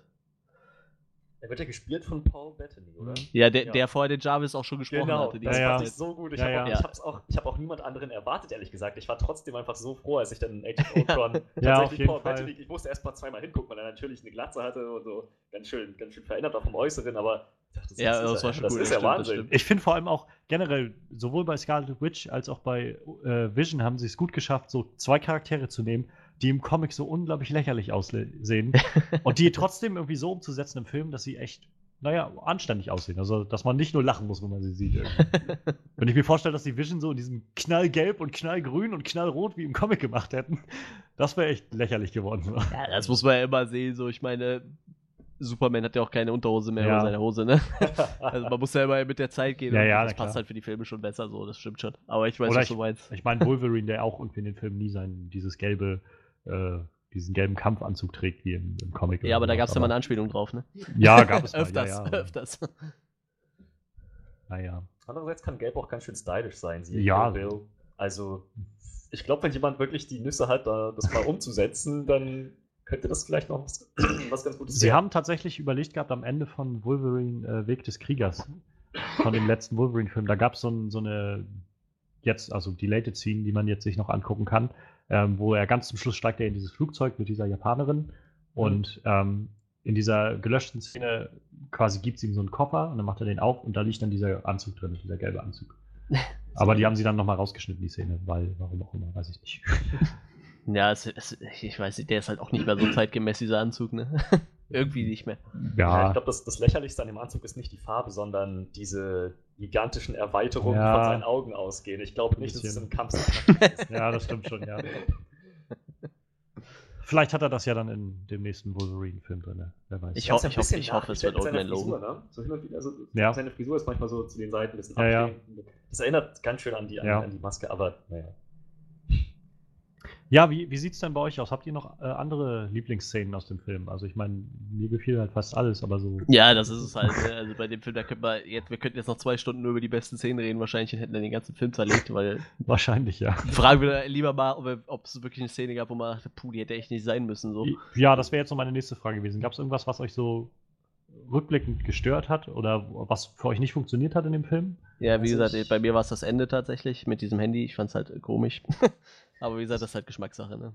Ja, ich kann mich erinnern, dass ich relativ am Anfang des Films schon an einer Sache angeeckt bin. Ich meine, klar, es war mehr oder weniger um den, so ein Kickstart für den Plot, dass sie den Unfall in, in Wakanda da äh, umgesetzt haben. Nigeria war es, glaube ich. aber ja. Nigeria, ja. Ja, ja. Äh, an dem Scarlet Witch schuld war, und das dann natürlich die Frage aufgeworfen hat, ob die Avengers nicht ja. Grenzen haben sollten. Das war wichtig und es war auch halbwegs glaubwürdig, aber auch nur halbwegs. Ich meine, sie standen in der Mitte eines Marktplatzes, Hm. richtig? Und Scarlet Witch hatte absolut alle Optionen, den überall in die Luft zu feuern. Stattdessen schießt sie ihn in das nächste Gebäude. Naja, ja, ich glaube halt, man muss, also um vielleicht für sie zu sprechen, da musst du auch erstmal reagieren in so einer Situation irgendwie.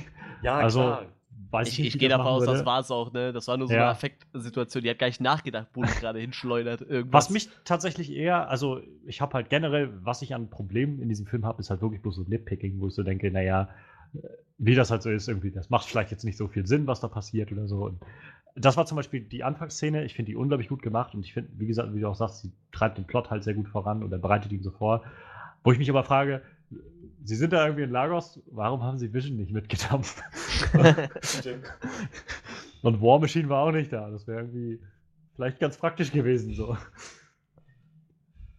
ja, aber wenn du dann denkst, so, ja, komm, die brauchen wir nicht. Wir, wir kommen so klar, ne? Vielleicht Ja, aber ich meine, Steve sagt scheiße ja gelaufen selbst, halt. er sagt ja selbst sowas wie, ähm, naja, das ist unsere erste heiße Spur von, von Ramelow seit äh, sechs Monaten oder sowas. Also, vielleicht hätte man auf Nummer sicher gehen können. Also, ich weiß es nicht. Ja. Ansonsten ist halt wirklich tatsächlich wenig, was mich so wirklich sehr stört. Also es gab so ein, zwei Sachen, wie gesagt, so dieses, warum läuft in Bukarest irgendwie eine deutsche Geheimspezialeinheit rum irgendwie? Das habe ich nicht so ganz verstanden, warum die da waren. Ähm, aber so wirklich große Probleme habe ich ehrlich gesagt nicht in dem Film gehabt. Also mich hat's, ich fand das Ende wirklich ziemlich gut gelöst, muss ich sagen. Äh, wie gesagt, ich komme auch eher von der Team Cap Seite und und für mich ist halt klar, also ich kann immer nachvollziehen, dass irgendwie Bucky echt viel Mist gemacht hat. Und er sagt ja selbst sowas wie irgendwie, glaubst du wirklich, ich bin das wert, gerettet zu werden irgendwie bei all dem Mist sowas? Und ich finde aber, ich habe dann halt immer im Hinterkopf so, dass das halt auch eine Geschichte ist, die sich halt seit dem ersten Captain America Film so durchzieht. Und ähm, deshalb fand ich, war der Film auch so, eine wirklich, so ein wirklich guter Abschluss für diese Captain America Trilogie, weil, naja, weil irgendwie doch alles irgendwie von Teil 1 so ein bisschen durchgezogen wurde bis Teil 3. Ja, das war schon. Das war für mich kohärent. ähm, dass diese Bucky-Geschichte so im Zentrum halt auch stand von dem Ganzen und dass er jetzt da halt in Wakanda irgendwie auf Eis liegt. Mal sehen, wo das noch hinführt. Also irgendwann wird er sicher dann nochmal aufgetaut werden. Also. Ja, wie gesagt, äh, also das war halt dieses einzige Problem halt, deshalb, ich hätte mir halt äh, diese Civil War Story ein bisschen getrennt von dem gewünscht. Nur bin ich halt der Meinung, auch diese, der, wenn man mal den reinen Captain America Teil abseits vom Civil War, gut, das spielt ja alles irgendwie ein bisschen zusammen, aber das, das hätte wahrscheinlich auch als Einzelfilm nicht funktioniert.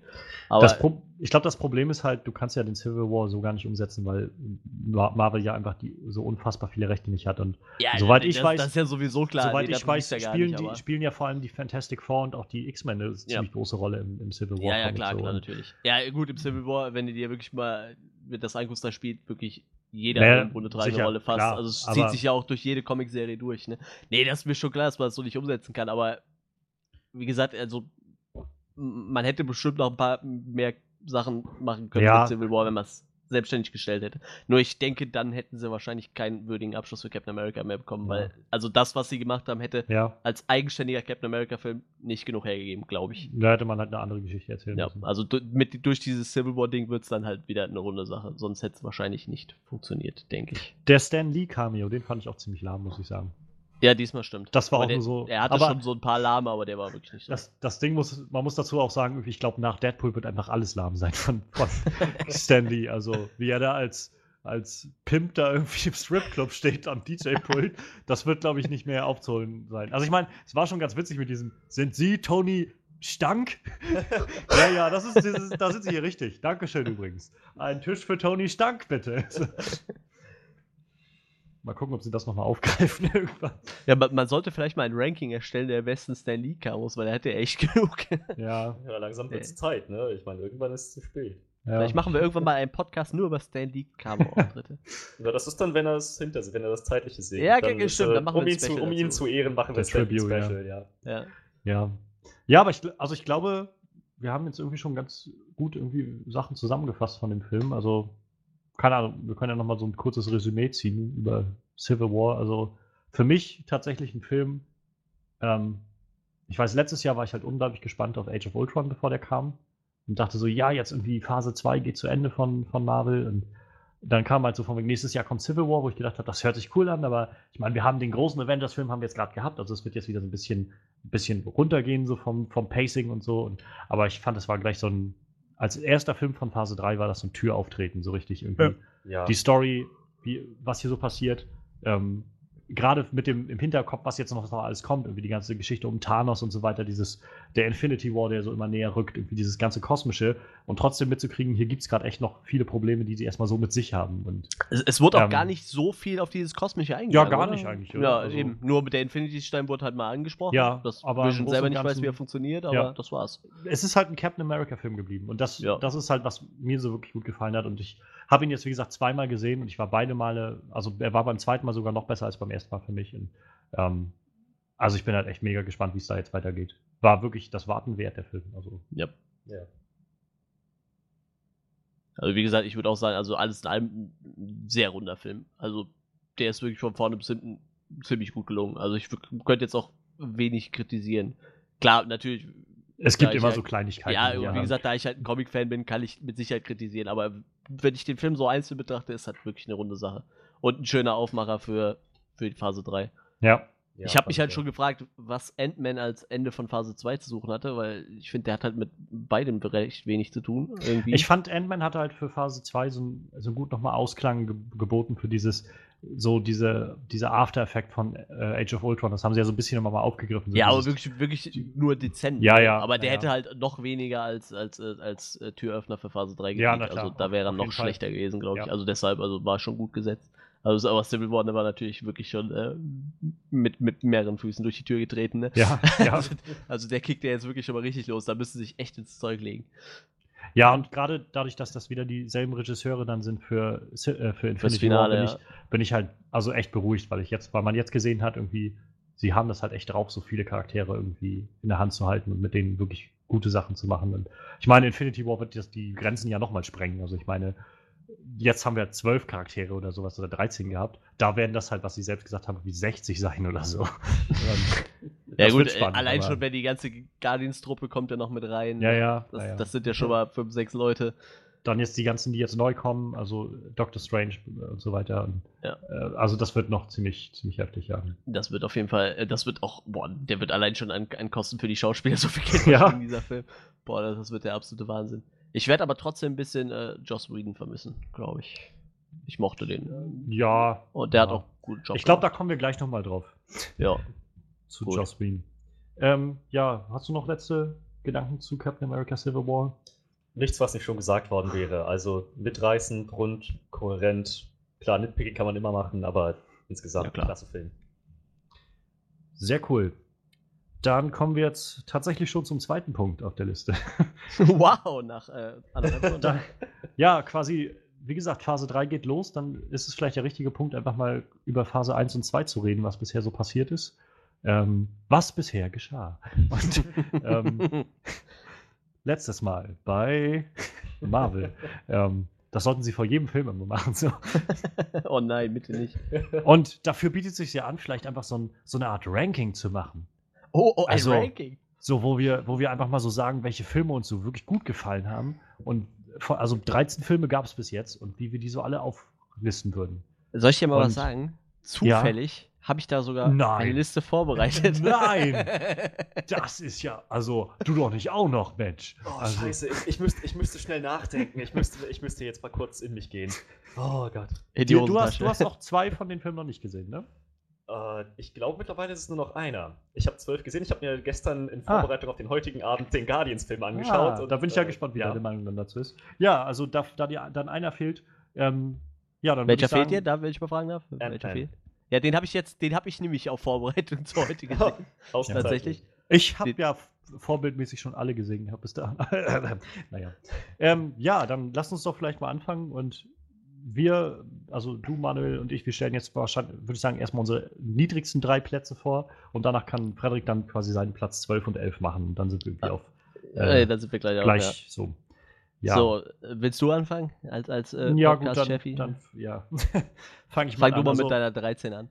Platz 13 war für mich also auch echt eindeutig, ist auch wirklich der einzige Marvel-Film vom MCU, den ich nicht so wirklich gerne gucke. Also wo ich auch wirklich, den habe ich auch nicht im Kino gesehen, sondern irgendwann dann bei Netflix und da habe ich auch echt zwei Anläufe gebraucht oder sowas. Äh, das war äh, Thor The Dark World, also Thor Oh, 2. Gott sei Dank, bei mir ist es derselbe. Der, ich fand den, Tatsächlich. also ich meine, es ist jetzt wirklich, generell hat das Marvel-Universum hat jetzt nicht so eine echten Stinker drin. Also keinen so, einen, Nee, wo nee. ich denke, das ist jetzt echt so wie sowas wie Ghost Rider oder sowas. Wo ich da wirklich, also bei Ghost Rider 2 saß ich echt und hab, da, da haben mir fast alles geblutet, die, die Augen geblutet von dem Film, weil ich das so schlecht fand. Aber ähm, Tor 2 war halt so, Ja. ich weiß nicht, also generell. Ich, ich hätte hab- jetzt auch erwartet, dass du so Hulk als letzten nimmst, weil den würden, glaube ich, viele als letzten nehmen. Aber bei mir war es auch tatsächlich Tor 2, weil ich im Kino zweimal eingeschlafen bin. Ich musste den danach nochmal gucken. Der, Ich habe halt es war so, dieselbe Grütze Ja. wie im ersten Teil, nur nochmal aufgewärmt. Loki und dann der, wie gesagt, Malekith als der böse Nachtelf, der irgendwie Ja. so, so keinen wirklichen Plan hat und dann diese komische Kohärenz mit ihren Welten und irgendwie wird das alles nicht so wirklich erklärt, es macht keinen Sinn und es bleibt aber auch fast nichts davon in Erinnerung von dem ganzen Film. Loki taucht auf und stirbt schon wieder und ist doch nicht tot und ja das oh. Und das Einzige, was ich cool fand, war das Ende. Mit, mit, wo man Odin nochmal sieht und dann Ja, seine Augen sich verändern, ja, wo sicher. man dann weiß, okay, es ist wahrscheinlich Loki. Das, das, aber, boah. Aber ich weiß nicht, also auch so Jane Foster ist für mich auch so eine dieser Liebesgeschichten, die so überhaupt nicht, also die so reingezwungen wirken. Schon im ersten Ja. Film war das so. Ich finde, die haben auch so gar keine Chemie irgendwie, äh, Natalie Portman und Chris Hemsworth. Also, ja, also das war so mein, mein Pick da irgendwie. Ja, jetzt also, könnte man direkt mal fragen, äh, wo, wo hast du den gesetzt? so, ist so Tor 2. Der ist bei mir auf Platz 10. Also klar, relativ okay. weit unten. Ach, Ich weiß nicht, also ja, er war schon nicht unbedingt gut. Er war alles andere als gut, aber diese ganze Geschichte mit den, ähm, naja, mit, mit den Dimensionsportalen, der Verknüpfung der ganzen Welten, ich fand das ehrlich gesagt ganz schön erfrischend so. Ich meine, man sieht sonst immer nur, was für eine Scheiße auf der Erde abgeht. Und da war irgendwie mal ein größerer Kontext mit dem gesamten Universum, mit dem, mit dem Battle auf dem anderen Planeten und so. Aber auch das wurde ja nur so angerissen irgendwie. Das war so ein. Zu Anfang hat man halt kurz gesehen, wie, wie Thor dann irgendwie da aufgeräumt hat in den neu, anderen neuen Welten oder acht Welten neben Asgard. Und, oder sieben, weil er auf der Erde ja auch nicht war. Und ähm, naja, dann gab es halt irgendwie kurz eine Sequenz in Asgard und der Rest war ja dann auch irgendwie wieder so. Also der Be- Schlusskampf war in London irgendwie, wo auch die Frage dann aufkam, warum werden jetzt die Avengers nicht gerufen irgendwie? So, Ja. also- Gut, aber Ja. das fragt man sich ja eigentlich nach dem ersten Avengers in jedem Film, oder? Ja, Du denkst dir doch immer, warum sind da nicht Sie haben es ja wenigstens, da haben sie es ja nicht mal angesprochen. So. Ja, gut, In den stimmt. anderen Filmen adressieren sie es ja wenigstens irgendwie so ein bisschen, aber Naja, also also letztendlich ist halt, es ist halt auch kein, wie gesagt, es ist der schle- für mich der schlechteste Film aus dem Marvel-Universum, was ihn trotzdem immer noch auf einem Level hält, was Ja, irgendwie sicher, okay natürlich. ist. So. Man Ja, kann ihn mit Sicherheit gucken. Ich bin schon öfter im Kino eingeschlafen, tatsächlich, aber, aber der Film, der, boah, der hat mich echt, der hat mich echt doch ein bisschen gelangweilt. dass der bei mir auf Platz 10 gelandet ist, liegt, glaube ich, hauptsächlich daran, dass ich keine besonders hohen Erwartungen an den hatte. Gut, das ich ist bin einfach vielleicht da ja. Kann reingegangen natürlich an so einem sein, ja. verregneten Samstagnachmittag, wo ich nichts Besseres zu tun hatte und dachte, oh meine Güte, ich habe jetzt keine Lust auf Zocken, ich habe auch keine Lust auf Leute treffen, ich, ich gucke mir jetzt diesen scheiß Torfilm an. Und naja, Also er mit der hatte- Haltung bin ich da reingegangen. Was, was man ihm zugute halten muss, finde ich, ich finde, der Humor hat in dem Film besser funktioniert als im ersten Torfilm. Also da gab es wesentlich mehr Momente, so gerade wo dann irgendwie er und Loki einfach so, so miteinander irgendwie so ein paar Sachen ausgetauscht haben. Das hat schon das war, hat besser funktioniert für mich als im ersten Aber ich finde, der, der, Humor ist allgemein bei Thor schon äh, re relativ hoch anzusehen, glaube ich. Also der, der treibt beide Filme doch ein bisschen ja. an so. Also ja. gerade vor allem, wenn, wenn er auf der Erde ist und irgendwelche Sachen überhaupt nicht kennt. So, oder einfach ja, Tasse, so im ersten die Tasse auf den Boden schmeißt so Quatsch. Ja, das war so, drink. das I like so it. gute Szenen. Another. Ja. Ja, also für mich Platz 13 äh, Thor The Dark World. Ähm, Platz 12 für mich ist Iron Man 2. Oh, krass, okay. Also, wie gesagt, es ist jetzt bei weitem kein, kein grottenschlechter Film, aber es ist ein ziemlich schwacher Film, finde ich. Also, der, der Bösewicht von Mickey Rogue, äh, ich muss schon überlegen, wie er heißt, Whiplash, Whiplash ja. ist, ist auch wieder so ein Typ irgendwie, ja, so kaum Motivation, er ist irgendwie da, er macht irgendwie, dann trifft er das erste Mal auf Tony Stark und wird sofort besiegt und Tony ist halt auch irgendwie in dem Film, dann versuchen sie diese Alkoholgeschichte damit reinzubringen, aber das funktioniert auch nicht so wirklich. Und ich weiß nicht, also für mich hat der Film, er hatte halt wenig hinterlassen so und es gab halt kaum eine Story in dem Film. Ähm, dann irgendwie, er schafft ein neues Element.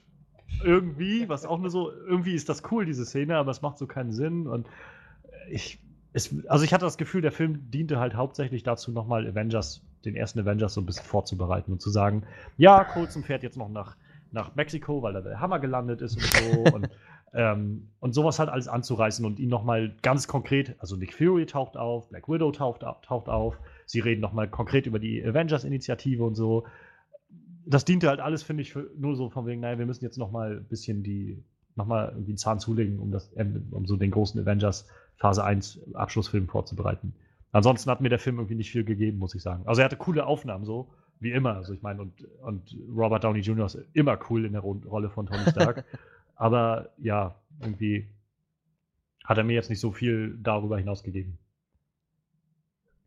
Ja, also bei mir wäre Platz 12, äh, nee, jetzt kommt's, Captain America 2 tatsächlich, der Winter Soldier. Ui. Was tatsächlich äh, unter anderem an meiner Abneigung zu Captain America liegt. Und ähm, ich finde halt, die haben versucht mit, mit äh, Bucky, mit dem Winter Soldier, nochmal ein Loki zu machen. Also nochmal so ein, so ein Badass-Bösewicht, wo alle Frauen drauf abfahren, weißt du? Weil das, das, das, das, ging so ab, so bei Thor der Schnall, so, oh, Loki, der ist so cool. Und bei, das ging bei Captain America genauso los, ne? Ja. Oh, also Soldier, der ist so toll. Boah, das war, ich, ich kenne eine so Freundin von mir, hat sich seinen Arm tätowieren lassen, also Ui. diesen Metallarm auf ihren Arm tätowieren lassen. Und ich, das, das hat, das für mich war das nur so ein, ja, das hat einmal funktioniert, dann funktioniert das nochmal und deshalb fand ich den Film halt äh, relativ. Und ich finde, Captain America ist in diesem Film der schwächste Charakter, meiner Meinung nach. Okay. Weil er wirkt halt komplett unnütz, weißt du, dann nimmt er sein, sein Schild, filzt das da durch die Gegend und haut drei Soldaten um und dann kommt dieser random Soldat auf dem Schiff, nimmt das Schild und macht dasselbe. Und ich denke mir so, wofür braucht man einen Captain America? Was macht den aus, wenn dieser andere Typ dieses Schild nehmen kann und genau dasselbe damit macht? Das, das war irgendeine Szene auf dem Schiff. Ich glaube, das ist auch der Kerl, der nachher, äh, der jetzt bei dem Film Crossbones gespielt hat. Kann das sein? Das war doch der, ähm, einer von den starken, der war, Soldaten der Rumlow, aus dem, der war Schiff, damit ne? auch drauf, ja, aber ich glaube, der hatte den Schild nicht in der Hand auf dem Schiff. Also ähm, irgendeiner schmeißt auf jeden Fall das Schild und es fliegt halt genauso an tausend Ecken und knallt einem gegen den Kopf, wo ich mir so denke, okay, ja. dann also ich fand Captain America halt relativ unbrauchbar in dem Film. Ich fand okay. auch jeden Charakter irgendwie lustiger so. Also ich fand äh, Black Widow super cool in dem Film. Ich fand äh, Falcon, Falcon, super witzig ja. in dem Film, ja. Aber mir hat Captain America da überhaupt nichts gegeben irgendwie. Ja. Also ich, ich sag mal noch nichts dazu, weil der kommt noch bei mir in, ja, in vielen, vielen Runden, aber ähm, Ja, du hast ja eben schon verlauten lassen, dass äh, die, die, ganze Reihe sehr gut gefällt. Ja. Aber ich muss sagen, der erste landet bei mir auch ein bisschen höher tatsächlich. Ähm, dann mache ich jetzt quasi. Na, oder lass Frederik doch seine 12 mal gerade machen. Ach ja, du hast ja jetzt auch die 12 schon. Ja, ja genau. Also meine 12 von 12 ist tatsächlich Iron Man 2. Ähm, einfach nicht, nicht, weil ich finde, dass er, so, wenn man jeden Film für sich betrachtet, dann finde ich, ist er nicht der schlechteste Film. Aber ich hatte so hohe Erwartungen an den. Ich, nach Iron Man 1 dachte ich so, oh geil, ja. jetzt kommt der zweite, jetzt, jetzt sehen wir noch mehr von, von, dieser, von dieser coolen Story von Tony, von dieser, von dieser Kassentechnik. Naja, und dann kam da diese zerworfene, sinnlose Geschichte daher und ich war echt mega enttäuscht von dem. Ich habe ihn deshalb auch in relativ schlechter Erinnerung behalten, deswegen landet er bei mir auf, auf dem letzten Platz, mehr oder weniger.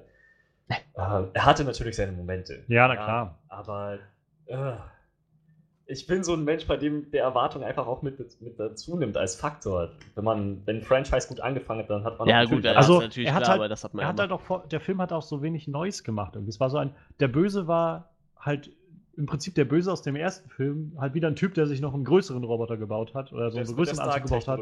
Nur halt noch langweiliger. Hat noch weniger geredet und dann seinen komischen Vogel dabei gehabt. Oh, das, das, fand ich ja, das war das Einzige, was ich wirklich süß fand in dem Film, dass er seinen Vogel so sehr geliebt hat. Also, ich weiß nicht, irgendwie hat, irgendwie hat mir das große Freude also, bereitet, das zu sehen. Ich finde es immer sehr krass, weil der Film ja letztendlich auch von John Favreau gemacht wurde, der ja auch den ersten Iron Man gemacht hat und ja letztendlich so das ganze MCU so gekickstartet hat. Aber man merkt halt immer, finde ich, bei, bei John Favreau sehr, sehr stark, wenn er halt einfach, also der muss sich halt einfach Zeit nehmen können, um seine Projekte umzusetzen, so wie jetzt Jungle Book. Ich habe den gesehen Ende März und äh, Ende April und ich fand den so unglaublich gut gemacht.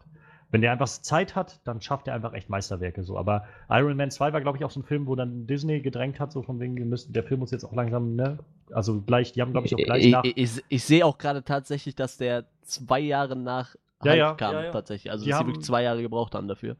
Die haben auch, ja, aber die haben, glaube ich, relativ schnell auch wieder die Produktion angefangen, nachdem der erste Iron Man durch war. Jetzt musste gleich ja, das Drehbuch geschrieben sein, werden, jetzt musste gleich alles durchgemacht werden und so. Und ich finde, man merkt es dem Film halt echt an, so ein bisschen. Also, ja, da können wir ja direkt mal anreißen. Also bei mir ist er tatsächlich relativ hoch. Allerdings muss ich sagen, ich sag mal, Platz 4 bis 10 könnte man bei mir eigentlich auch relativ beliebig austauschen, würde ich sagen. Okay. Bei mir ist er tatsächlich auf Platz 7 gelandet, weil ich einfach, für mich war es einfach eine konsequente Weiterführung vom zweiten Teil, vom ersten Teil. Ja. Es kam halt, wie ihr ja. schon sagt, nichts Neues, aber ich mag sowohl äh, Whiplash also ich, ziemlich cool gesagt, als auch. Es ist jetzt es ist kein grottenschlechter Film oder so, aber wie du sagst, irgendwie, man hätte echt, also es war auf jeden Fall kein großer Schritt nach oben nochmal so. Nee, das stimmt. Das wie man das erwartet hätte jetzt von dem, diesem unglaublich geilen Iron Man und dann ging es irgendwie davon gar nicht weiter nach oben, sondern es blieb irgendwie. Nee, so. es blieb so, ja, ganz und, genau, aber wie gesagt, ähm, ich fand ihn halt relativ konstant. Und er hat auch, er hat, finde ich, also für mich auch viele Stellen, wo ich so ein bisschen gelangweilt bin in Szenen, einfach weil die Darstellung so ein bisschen also vom Pacing ist er einfach, finde ich, nicht so sehr ausgewogen. Also da fand ich, der erste Iron Man hat mich da wesentlich mehr gefesselt so und ja, der aber, ist auch bei mir bei den Top 3 tatsächlich, ja.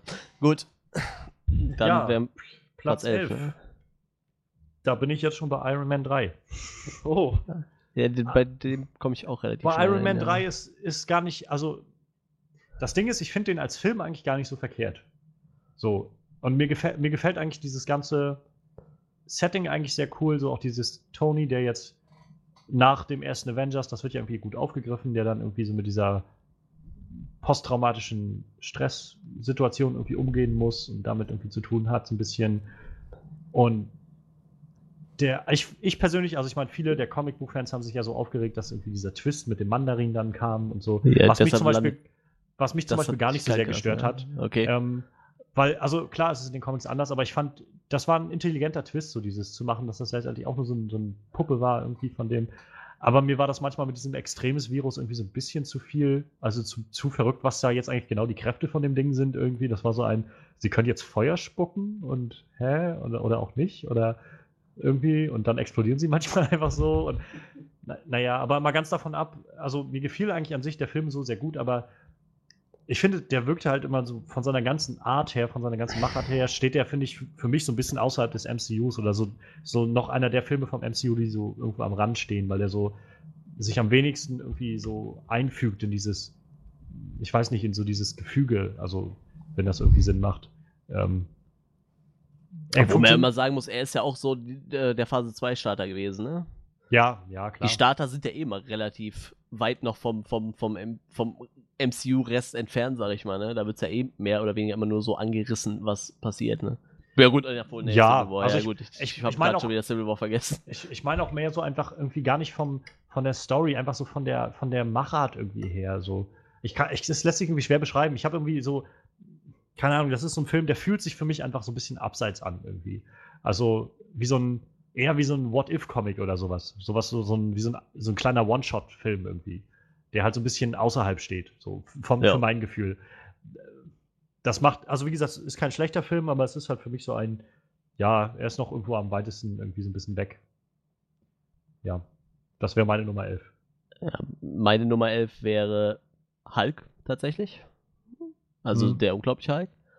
Ähm, mag äh, vielleicht, also Edward Norton mag ich eigentlich sehr gerne und ich finde seine Darstellung auch eigentlich ganz cool, aber ich mhm. muss sagen, bei mir zünden die Hulk-Filme, bei die haben bei mir beide nicht wirklich gezündet ja. irgendwie.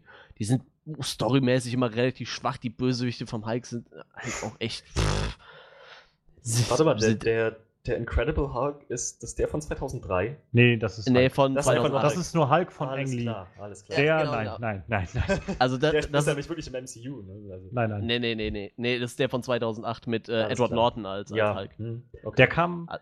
ich glaube, ein Problem, die, den der Hulk-Film hatte, also mal ganz vom Film jetzt abgesehen, war, dass der halt irgendwie schon vier Monate oder so nach Iron Man rauskam. Also, und das war halt die Zeit, wo, noch, wo Zwei. wir das noch, oder zwei Monate, ja. Das war halt nicht die Zeit, wo wir das gewohnt waren, dass irgendwie alle, jeden Ja, Monat ein neuer Superhero-Film kommt irgendwie. Ich glaube, die Leute waren damals auch noch nicht so wirklich darauf bereit irgendwie. Also das MCU war ja auch da erst am Durchstarten. Aber Ja, wie gesagt, ich fand auch, also wie gesagt, Edward Norton fand ich ziemlich cool als Hulk. ja, Seine ist halt Darstellung ein guter war Schauspieler, cool. ne? ja, Also, eben, eben. Gut, er hat es ja dann auch schon relativ schnell wieder hingeworfen. Ich weiß nicht, ob er mit seiner Rolle nicht zufrieden war oder zu viel Geld wollte. Ja, ich glaube, es lag tatsächlich am Geld, ne? Ich glaube, er hat sich einfach mit Disney überworfen, weil Disney halt auch sehr eigene. Er ist, er ist glaube ich, auch ein ziemlich anstrengender Schauspieler. So Ja, das kann man natürlich hört. auch sein. Also, Ich habe auch gehört, er wollte scheinbar auch relativ viel Geld. Also Das er kann wollte, ich mir auch glaub vorstellen, für, ja. Für, für die Avengers-Filme deutlich mehr Geld als Robert naja, Downey Jr. weil er halt auch, weil er halt auch nicht so gerne äh, diese ganzen Franchise-Dinger macht, weil er ja so ein eigenständiger äh, Schauspieler ist. Ja, Und ich ich, mein, gehe davon aus, er will auch nicht so untergehen in der Gruppe, ne? Das glaub ich, Ja. ich glaube, der kann sich nicht so gut unterordnen. Aber ich meine, er hat sich auch erarbeitet, ne? ja, Aber ja, ist ja auch egal. Aber wie gesagt, also ich fand, ich fand den Film nicht so scheiße wie den anderen Hulk-Film, aber er, er, er zündet bei mir nicht. Also ich finde, Ja. so Mark Ruffalo als in den Avengers funktioniert er immer relativ gut.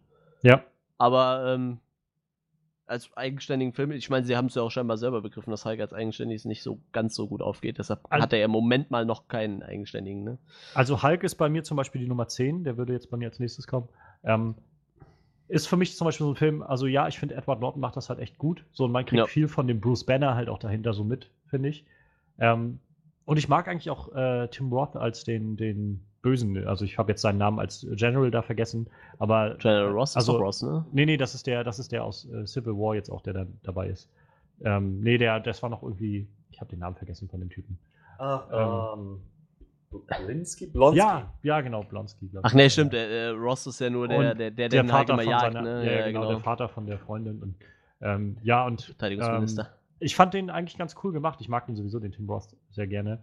Ähm, und vor allem Abomination fand ich halt auch cool gemacht, so als äh, der Fight war auch ziemlich cool, so zwischen Hulk und Abomination fand ich. Ähm, ja, also vor allem auch immer, was vergessen wird, viel, dass Abomination auch immer noch da ist im MCU. Der ist ja nicht gestorben oder so in dem Film. Der, den gibt's halt immer noch. Der ist auch Jo, irgendwo noch weggesperrt. auch Ich hatte- mal kommen, ja. Ich hatte gehofft, dass man vielleicht in Civil War so ein kleines Easter Egg irgendwo sieht, dass er da im Raft-Gefängnis irgendwo hinter so einer Tür oder sowas oder in- irgendwo Ja, eigentlich. ich, ich bin mir aber ehrlich gesagt echt so nicht noch. sicher, ob den noch einer auf dem Schirm hat. Ähm, also ich glaube, dass das MCU wird das halt noch, also Kevin Feige, der ist ja so der, der Guru irgendwie und äh, immer Producer der ganzen Filme und Mastermind und so, der wird das schon noch im Hinterkopf haben und die werden auch noch ihre Pläne so ein bisschen haben, denke ich. Aber ja, was den Film halt für mich so ein bisschen, ja, also wa- was du halt sagst, und wie Hulk ist so, eine, so ein Charakter, ich finde halt, er tut sich alleine oft ein bisschen schwer, so Ja. einfach um über den ganzen Film über interessant zu bleiben, weil wenn du halt so, so einen Charakter hast, der auch nicht redet, wenn er irgendwie dann halt Hulk ist so und immer die ganze Zeit dann bloß so das ist halt schon schwierig, das dann irgendwie auf Dauer interessant zu halten. Dazu finde ich, dass Liv Tyler jetzt auch nicht die beste Schauspielerin ist, um irgendwie da jetzt seine Freundin da zu spielen. Ja, das stimmt schon. Betty oder wie sie hieß, das war so ein. Betty ja. Ross. Aber wiederum, ich fand es halt jetzt sehr cool, zum Beispiel bei Civil War, um nochmal drauf zurückzukommen, dass sie halt äh, Thunderbolt Ross wieder mit reingebracht haben als, als Charakter. Als so- Verteidigungsminister sogar, Ja, ne? und Das so- fand ich eigentlich auch ziemlich cool. und ja. zu zeigen, naja, wir, das ist halt noch das Universum. Wir haben nicht vergessen, dass es den Hulk-Film gab. So. Und das Ja. gehört auch noch dazu und so. Und das war, fand ich schon ziemlich cool eigentlich aufgezogen. Und ja, also der Film ist halt jetzt, ist halt jetzt für mich nicht wirklich schlecht, aber ist jetzt halt auch echt kein Meisterwerk so. Also Ja. ich habe den auch, glaube ich, erst ein oder zweimal gesehen und ich habe auch den jetzt Ich hab ihn letzten auch Jahr nur nicht mehr gesehen, gesehen. Habe auch irgendwie wenig Antrieb, mich da jetzt nochmal hinzusetzen, um mir den unbedingt nochmal anzugucken. Ja, aber ich glaube, es wird jetzt auch schwierig, weil man sich jetzt an Mark Ruffalo so gewöhnt hat, ne? Ja, In diesem ja. Universum. Jetzt Und, noch mal äh, Edward Norton dann. um auf deine Frage zurückzukommen oder äh, wegen den eigenständigen Filmen, das ist halt so eine seltsame ähm, rechte Situation, die sie haben. Die, die irgendwie sind die Verlagsrechte für Hulk-Filme irgendwie liegen bei Universal und zu Anfang ging, hatten die sich da irgendwie geeinigt. Aber naja, jetzt seit das Universum halt so groß geworden ist, das Marvel-Universum, wollen die halt jetzt nicht irgendwie, weil die dann irgendwie 50-50 oder so dann die, die äh, Ja, ja. Einnahmen teilen müssen mit denen, ähm, die haben, also Marvel hat schon die Rechte, um irgendwie Hulk-Sachen zu machen, nur halt, wenn es um eigenständige Hulk-Filme geht, dann wird das halt immer aufgesplittet, dass die Einnahmen oder sowas. Und das wollen die halt jetzt nicht. Und generell. Ja, ich weiß ja auch nicht, bei, bei mit, mit uh, Spider-Man und Sony ist das ja auch irgendwo so ein Ding, ne? Ja. Ich glaube, Sony hängt Ja, da- auch irgendwo noch mit drin, ne? Ja, ja, Sony ist ja generell, die haben ja immer noch die Rechte für Spider-Man. Also Ja. die Spider-Man-Filme, die auch kommen, sind auch reine Sony-Produktionen und so weiter.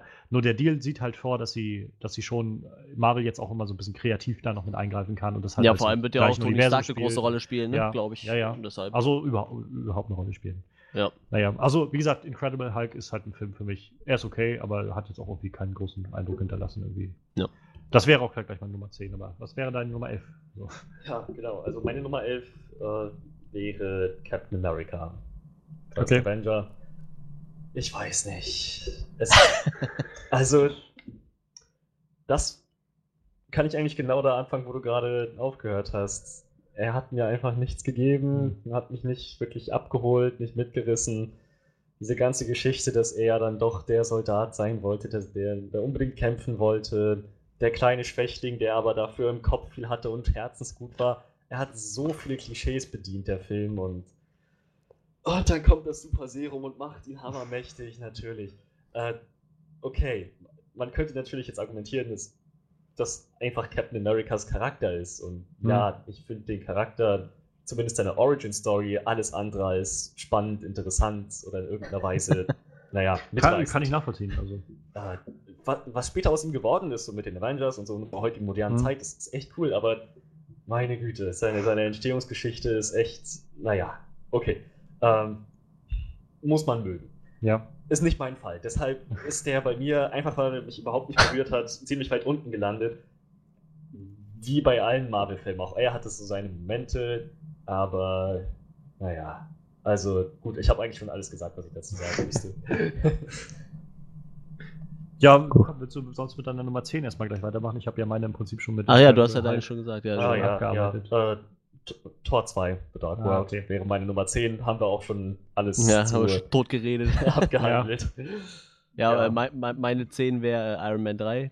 Also der Ja. ist bei mir auch nicht sonderlich gut angesehen. Ähm, bei mir liegt es aber tatsächlich wieder daran, dass ich die Comics gesehen habe und äh, halt auch, ich habe auch dieses Mandarin-Problem so, ne? Ja. Aber Ich kann es halt irgendwo auch nachvollziehen. Ich meine, das ist ja auch so ein wirklich ikonografischer Bösewicht, glaube ich, aus Ja, und vor allem, er hat ihn wirklich so gut gespielt. Ja, also Ben ja. Kingsley war da wirklich der Mandarin und dann sowas. Und dann geht Marvel ja noch her, als sie gemerkt haben, die Fans, die rebellieren da richtig, weil die das kacke finden und machen diesen One-Shot, ja. wo sie dann mehr oder weniger sagen, ja, der Original-Mandarin, der findet ihn aber so cool, vielleicht wird der irgendwann zum Mandarin. Wo ich so dachte, oh nee, hört doch auf. Nee, also ich glaube, sie haben es halt so gesagt, ich glaube, in diesem One-Shot ging es darum, dass diese Reporter irgendwie da in den Knast kamen, um mit denen Ja, genau. reden so. Und dann aber rauskam, dass das keine wirklichen Reporter waren, sondern halt wirklich Leute von dieser Organisation der Zehn Ringe und gesagt haben, äh, der echte Mandarin ist ziemlich angepisst von dem, was, was er da gesehen hat, so was du da gemacht hast, so ungefähr. Und also sie haben halt gesagt, Ja, oder es gibt so, halt schon ja. den echten Man- Mandarin und Ja, ja, genau, also das, das auf jeden Fall. Aber wie gesagt, äh, das, das wirkte für mich alles irgendwie schon ein bisschen, ja, als äh, wie wollte man wieder gut machen, ja, weißt du? klar, klar. an die Fans, weil vor allem die haben sich danach auch echt mal über ein Jahr Zeit gelassen, bis dieser One-Shot kam. Ja, ja. Ja, du hast jetzt, halt schon gemerkt. machen sie jetzt ja auch nicht mehr diese One-Shots. Das gab Nee, es ja auch nee, bloß nee, irgendwie nee, in. Phase 2 so ein paar und dann war ja auch Ja. irgendwie Schluss. Aber ja, also ja, ist Ja, halt und ähm, der nächste Punkt wäre noch, ähm, ich, das war in fünf Jahren der dritte Iron Man-Film und irgendwann ja, ja, ist halt seine, seine überhebliche Art auch äh, ausgelutscht. Ein bisschen. ja. Also ich würde nicht Obwohl sagen, man dass ja den sagen Charakter muss- nicht mehr mag, aber ja, ja, also ich meine, sie haben es ja wenigstens geschafft, seinen, seinen Charakter halt immer noch so ein bisschen voranzutreiben. und klar, auch noch natürlich, natürlich. Weiterzuentwickeln. Und gerade, ich meine, ich glaube, bei den Honest-Trailer haben sie es doch auch so schön auseinandergenommen, wo sie meinten, irgendwie Iron Man, der den ganzen Film über mehr Tony Stark als Iron Man ist, irgendwie. Regular Man. Regular Man, genau.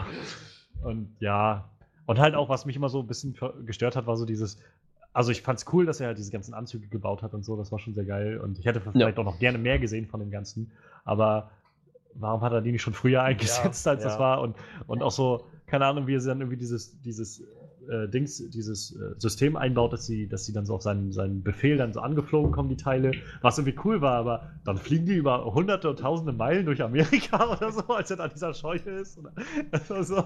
Also in dem Cinema Sins äh, hat auch hier Jeremy ganz, ganz her- hervorgehoben, naja, ich meine, er, hatte, er hat all diese Anzüge, die er alle fernsteuern kann, die alle irgendwie auf seinen Befehl. Ja, aber alle konnte er nicht fernsteuern. Das ging, glaube ich, bloß mit dem Mark 42. Das war der neueste, mit dem ging das.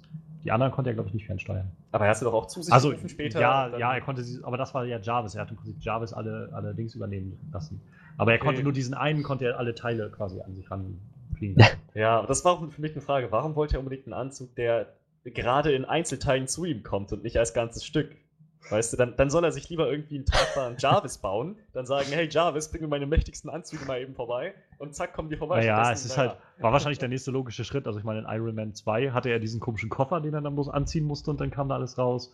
Ja. Und das war jetzt halt wahrscheinlich der nächste logische Schritt. Und auch das wurde danach nie wieder benutzt. Jetzt bei, äh, bei Civil War hat er dann ja dieses. Die Uhr, er, die Uhr. Ja, die, die Uhr, die war ne? ziemlich geil, ja. Aber ja. auch, wo er dann nachher in, in, diesem Heli ist und dann sich einfach so zurücklehnt und dann irgendwie den Finger bloß da reinsetzt und dann sofort alles anfängt, irgendwie sich um ihn aufzubauen. So. Ja, ja, Das, das, das macht ergibt auch wirklich Sinn. Das mit dem Mark ja. 42. Oh Gott, es hätte ja noch gut werden können, als der am Ende noch angeflogen kam in letzter Sekunde, um Tony ja. zu retten, als der Mandarin ihn schon in die Ecke gedrängt hatte. Ja, ja. Und dann zerspringt er an so einem beschissenen Zaunpfahl oder was war das? Treppengeländer? Ich dachte, ich gucke nicht richtig. Es wäre so cool gewesen, es wäre der Wahnsinn gewesen. Aber nein, natürlich nicht. Okay. Was, was also, wäre denn deine Nummer 10? Da waren wir, glaube ich, ne? Hatten wir schon. Meine Nummer 10 ist Tor 2, meine Nummer 9 Ach, wäre jetzt entsprechend Iron Man 3. Ausgezeichnete Überleitung. Ja, gut. Meine, äh, meine Nummer 9 wäre äh, Captain America, The First Avenger tatsächlich. Ähm, ja, bei mir auch tatsächlich. Obwohl ich, also ich bin jetzt halt in dem Bereich so langsam, wo ich, wo ich merke, also mir gefallen ja, das die ist das, halt Also ich, ich könnte jetzt auch 9 bis 5, könnte ich theoretisch immer mit einem Satz abrotzen, aber die sind auch fast beliebig austauschbar. Also ich bin halt, ja, so ähnlich, ja, habe ich das ja. auch. Also ich habe halt, ich habe halt, ich mag die Filme eigentlich, die jetzt kommen, aber es sind halt auch nicht meine Favorites irgendwie so. Und ja. Captain America ist halt so, ich weiß, als ich den das erste Mal gesehen habe, halt vor Avengers, glaube ich, habe ich mir den mal irgendwie angeguckt gehabt, auch zu Hause irgendwie auf DVD oder so. Und ich fand ihn tatsächlich recht langweilig, weil ich auch mit dem Charakter nicht so viel anfangen konnte, irgendwie mit Captain America, so boah. Und ähm, dann habe ich ihn jetzt aber, nachdem ich quasi Phase 2 jetzt so durch war und auch mit Age of Ultron und dann auch äh, Winter Soldier so, habe ich dann den nochmal geguckt und fand ihn so viel besser, muss ich tatsächlich sagen. Ähm, vielleicht auch immer ein bisschen im Hinterkopf mit dem, was so kommt, aber gerade dadurch, wie du sagst, irgendwie, wo man so in den anderen Filmen ja immer so sieht, wie, wie er heute so lebt und so weiter und also generell das Leben heute ja die Rolle spielt bei denen, ja. fand ich es eigentlich sehr cool, dass das mal so ein, so ein, so ein Stück Zeitgeschichte irgendwie war, dass das ganze Ding halt im Zweiten Weltkrieg gespielt hat. Das war schon sehr cool.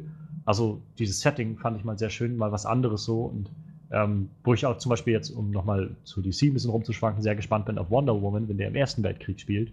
Halt, das, ja. sind so, das sind so mal Settings, die man nicht so oft sieht irgendwie und die so ein bisschen eigene Dynamik auch bieten. So. Dazu, ähm, Red Skull, finde ich, ist mit einer der wirklich gut geratenen äh, Marvel-Bösewichte. Schade halt, dass sie ihn so ein bisschen aussortiert haben. Ich meine, er ist ja scheinbar auch noch irgendwo da draußen, aber äh, Hugo Weaving hat ja gesagt, dass er den jetzt nicht nochmal unbedingt spielen will wo ich jetzt, also ich hoffe mal, dass, sie, dass sie nochmal irgendwann überredet kriegen oder sowas, weil den fand ich schon ziemlich gut gemacht, muss ich sagen, als Bösen. Ähm, naja, und es hat also diese ganze Geschichte um Hydra irgendwie recht gut, was, das hat halt alles gut in den Zweiten Weltkrieg gepasst, fand ich so.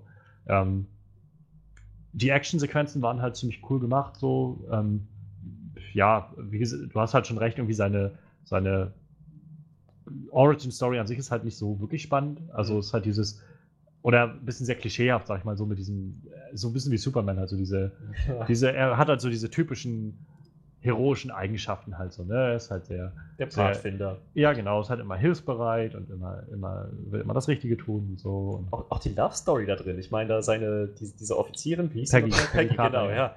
Das, meine Güte, das war ja so ein Rip-Off aus Spider-Man 3. Ne? Dann wird er zum Helden, steigt ihm zu Kopf her, sucht sich eine andere und dann kommt die Eifersucht. Dachte ich auch. Nee, aber der andere hat er sich nicht gesehen. Nee, nicht direkt, aber er hat schon, sie hat halt gesehen, wie er mit der anderen rumgeflirtet hat. der andere hat ihn geküsst. Ja, so sie das, hat ihn ne? aber geküsst, aber das war auch nicht so, er hat auch nicht mit ihr rumgeflirtet, das war nur so ein, sie kam halt wie immer, so im falschen Moment kam sie bloß um die Ecke, als die andere ja, aber ihn da geküsst von seinem hat, Gesichtsausdruck zu urteilen, würde ich sagen, dass er nichts dagegen hat. Er fand ja, das schon, glaube ich, ganz, ganz nett und naja. Okay. Aber wie, also um darauf zurückzukommen, mir gefiel irgendwie sehr gut, wie die ganze Bucky, das Bucky-Verhältnis zwischen ihm so gut etabliert wurde, als die beiden wirklich guten Freunde irgendwie, die durch dick und dünn gegangen sind. Bucky, der früher irgendwie auf Steve aufgepasst hat, als Steve halt noch klein war und schmächtig war so und ähm, ja, ich war manchmal so ein bisschen irritiert davon, was halt die Nazis alles für Technologie da haben. so mit ihren Mini-U-Booten, in denen man das da am Anfang dieser eine Spion dann da einfach reinspringen konnte und wegfahren konnte und so. Und ähm, das fand ich manchmal so ein bisschen abgedreht, aber Tommy Lee Jones fand ich super als den, äh, den Ausbilder, der da, der da war.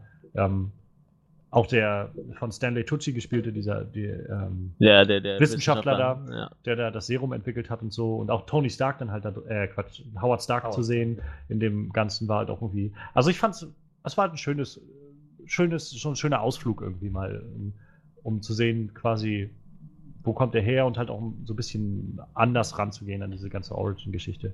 Ist jetzt kein, kein, auch kein Meisterwerk irgendwie und wie gesagt, vieles ist auch sehr, sehr vorhersehbar, finde ich, in diesem Film. Was so passiert. Aber ja, also gerade auch das Ende ist halt so, er kämpft dann gegen Red Skull und Red Skull irgendwie fällt dann halt einfach so in diesen Tesseract rein. Das war auch sein.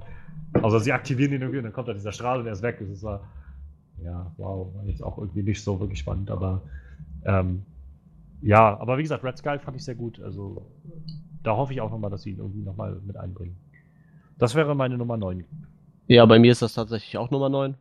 Ähm, ja, ich, ich handle den jetzt kurz ab. Also, mir, mir gibt halt Captain America weiterhin nicht sonderlich viel. Aber äh, für mich lebt der Film halt auch durch, durch Hugo Ewing, durch Tommy Lee Jones, Danny Tucci. Also, die, die, die ganzen Charaktere drumherum, Ja, ja. die haben den Film halt echt doch halbwegs sehenswert gemacht. Also, deshalb ist er bei mir auch höher angesiedelt als bei mir zum Beispiel Captain America 2. Also, ich mag dieses drumherum. Ich Mhm. mag die ganzen Schauspieler, die hier mitgewirkt haben. Sind, Hugo Ewing ist einer meiner Lieblingsschauspieler. Tommy Lee Jones gucke ich immer wieder gern. Stanley Tucci Ja. ist auch super. Also davon hat's gelebt, wie gesagt, Red Skull ist super. Auch der, der, wie heißt der? Tommy. Oh, ich habe seinen Nachnamen vergessen. Der, der Armin Sola spielt. Fand ich auch Ähm, super. Den, diesen Hydra, äh, Äh, Toby Hydra-Wissenschaftler. Jones. Toby Johnson, nicht Tommy Toby, genau. Ich sag Toby. Ähm, den fand ich auch super gewählt irgendwie. So als diesen Ja. naja. creepigen Typen irgendwie Wissenschaftler und der wurde ja dann in Winter Soldier nachher nochmal aufgegriffen. Also das Ach, das war der, der im Computer sitzt, ne? Ja, ja, Der- genau. Der quasi der Computer mit. Ja, genau, Ja. ja. ich erinnere mich. Ja, stimmt, der war ziemlich cool. Äh, ja, du hattest Nummer 9 schon gesagt, ne? Das war. Ja, das war Iron Man 3. Ja, meine Nummer 8 wäre Thor. Also der Thor-Film war okay für mich so, war so. Ja. Also storymäßig ist da halt eigentlich auch nicht so wirklich viel passiert. Es war halt so ein, er ist halt irgendwie auf der Erde gelandet und im Prinzip kam ja dann schon, viel ist ja auf der Erde nicht passiert. Dann kam halt dieser komische äh, Destroyer da ge geschickt dann von Loki und er hat den besiegt und dann ist er zurück nach Asgard und hat Loki besiegt. Und das war irgendwie eigentlich so im Großen und Ganzen, was passiert ist in dem Film. Aber ich fand ähm, die emotionale Geschichte sehr gut, die so hintergepackt wurde. Also viele, also gerade, wie du vorhin ja meintest, so dieses, ja, so viele, die gesagt haben, Loki ist so geil, so ungefähr. ähm, also man kommt nicht drum rum, sie haben den Charakter von Loki einfach echt gut ausgebaut so. Und er ist, Ja. ist bei weitem auch der beste Marvel-Bösewicht, den sie haben so.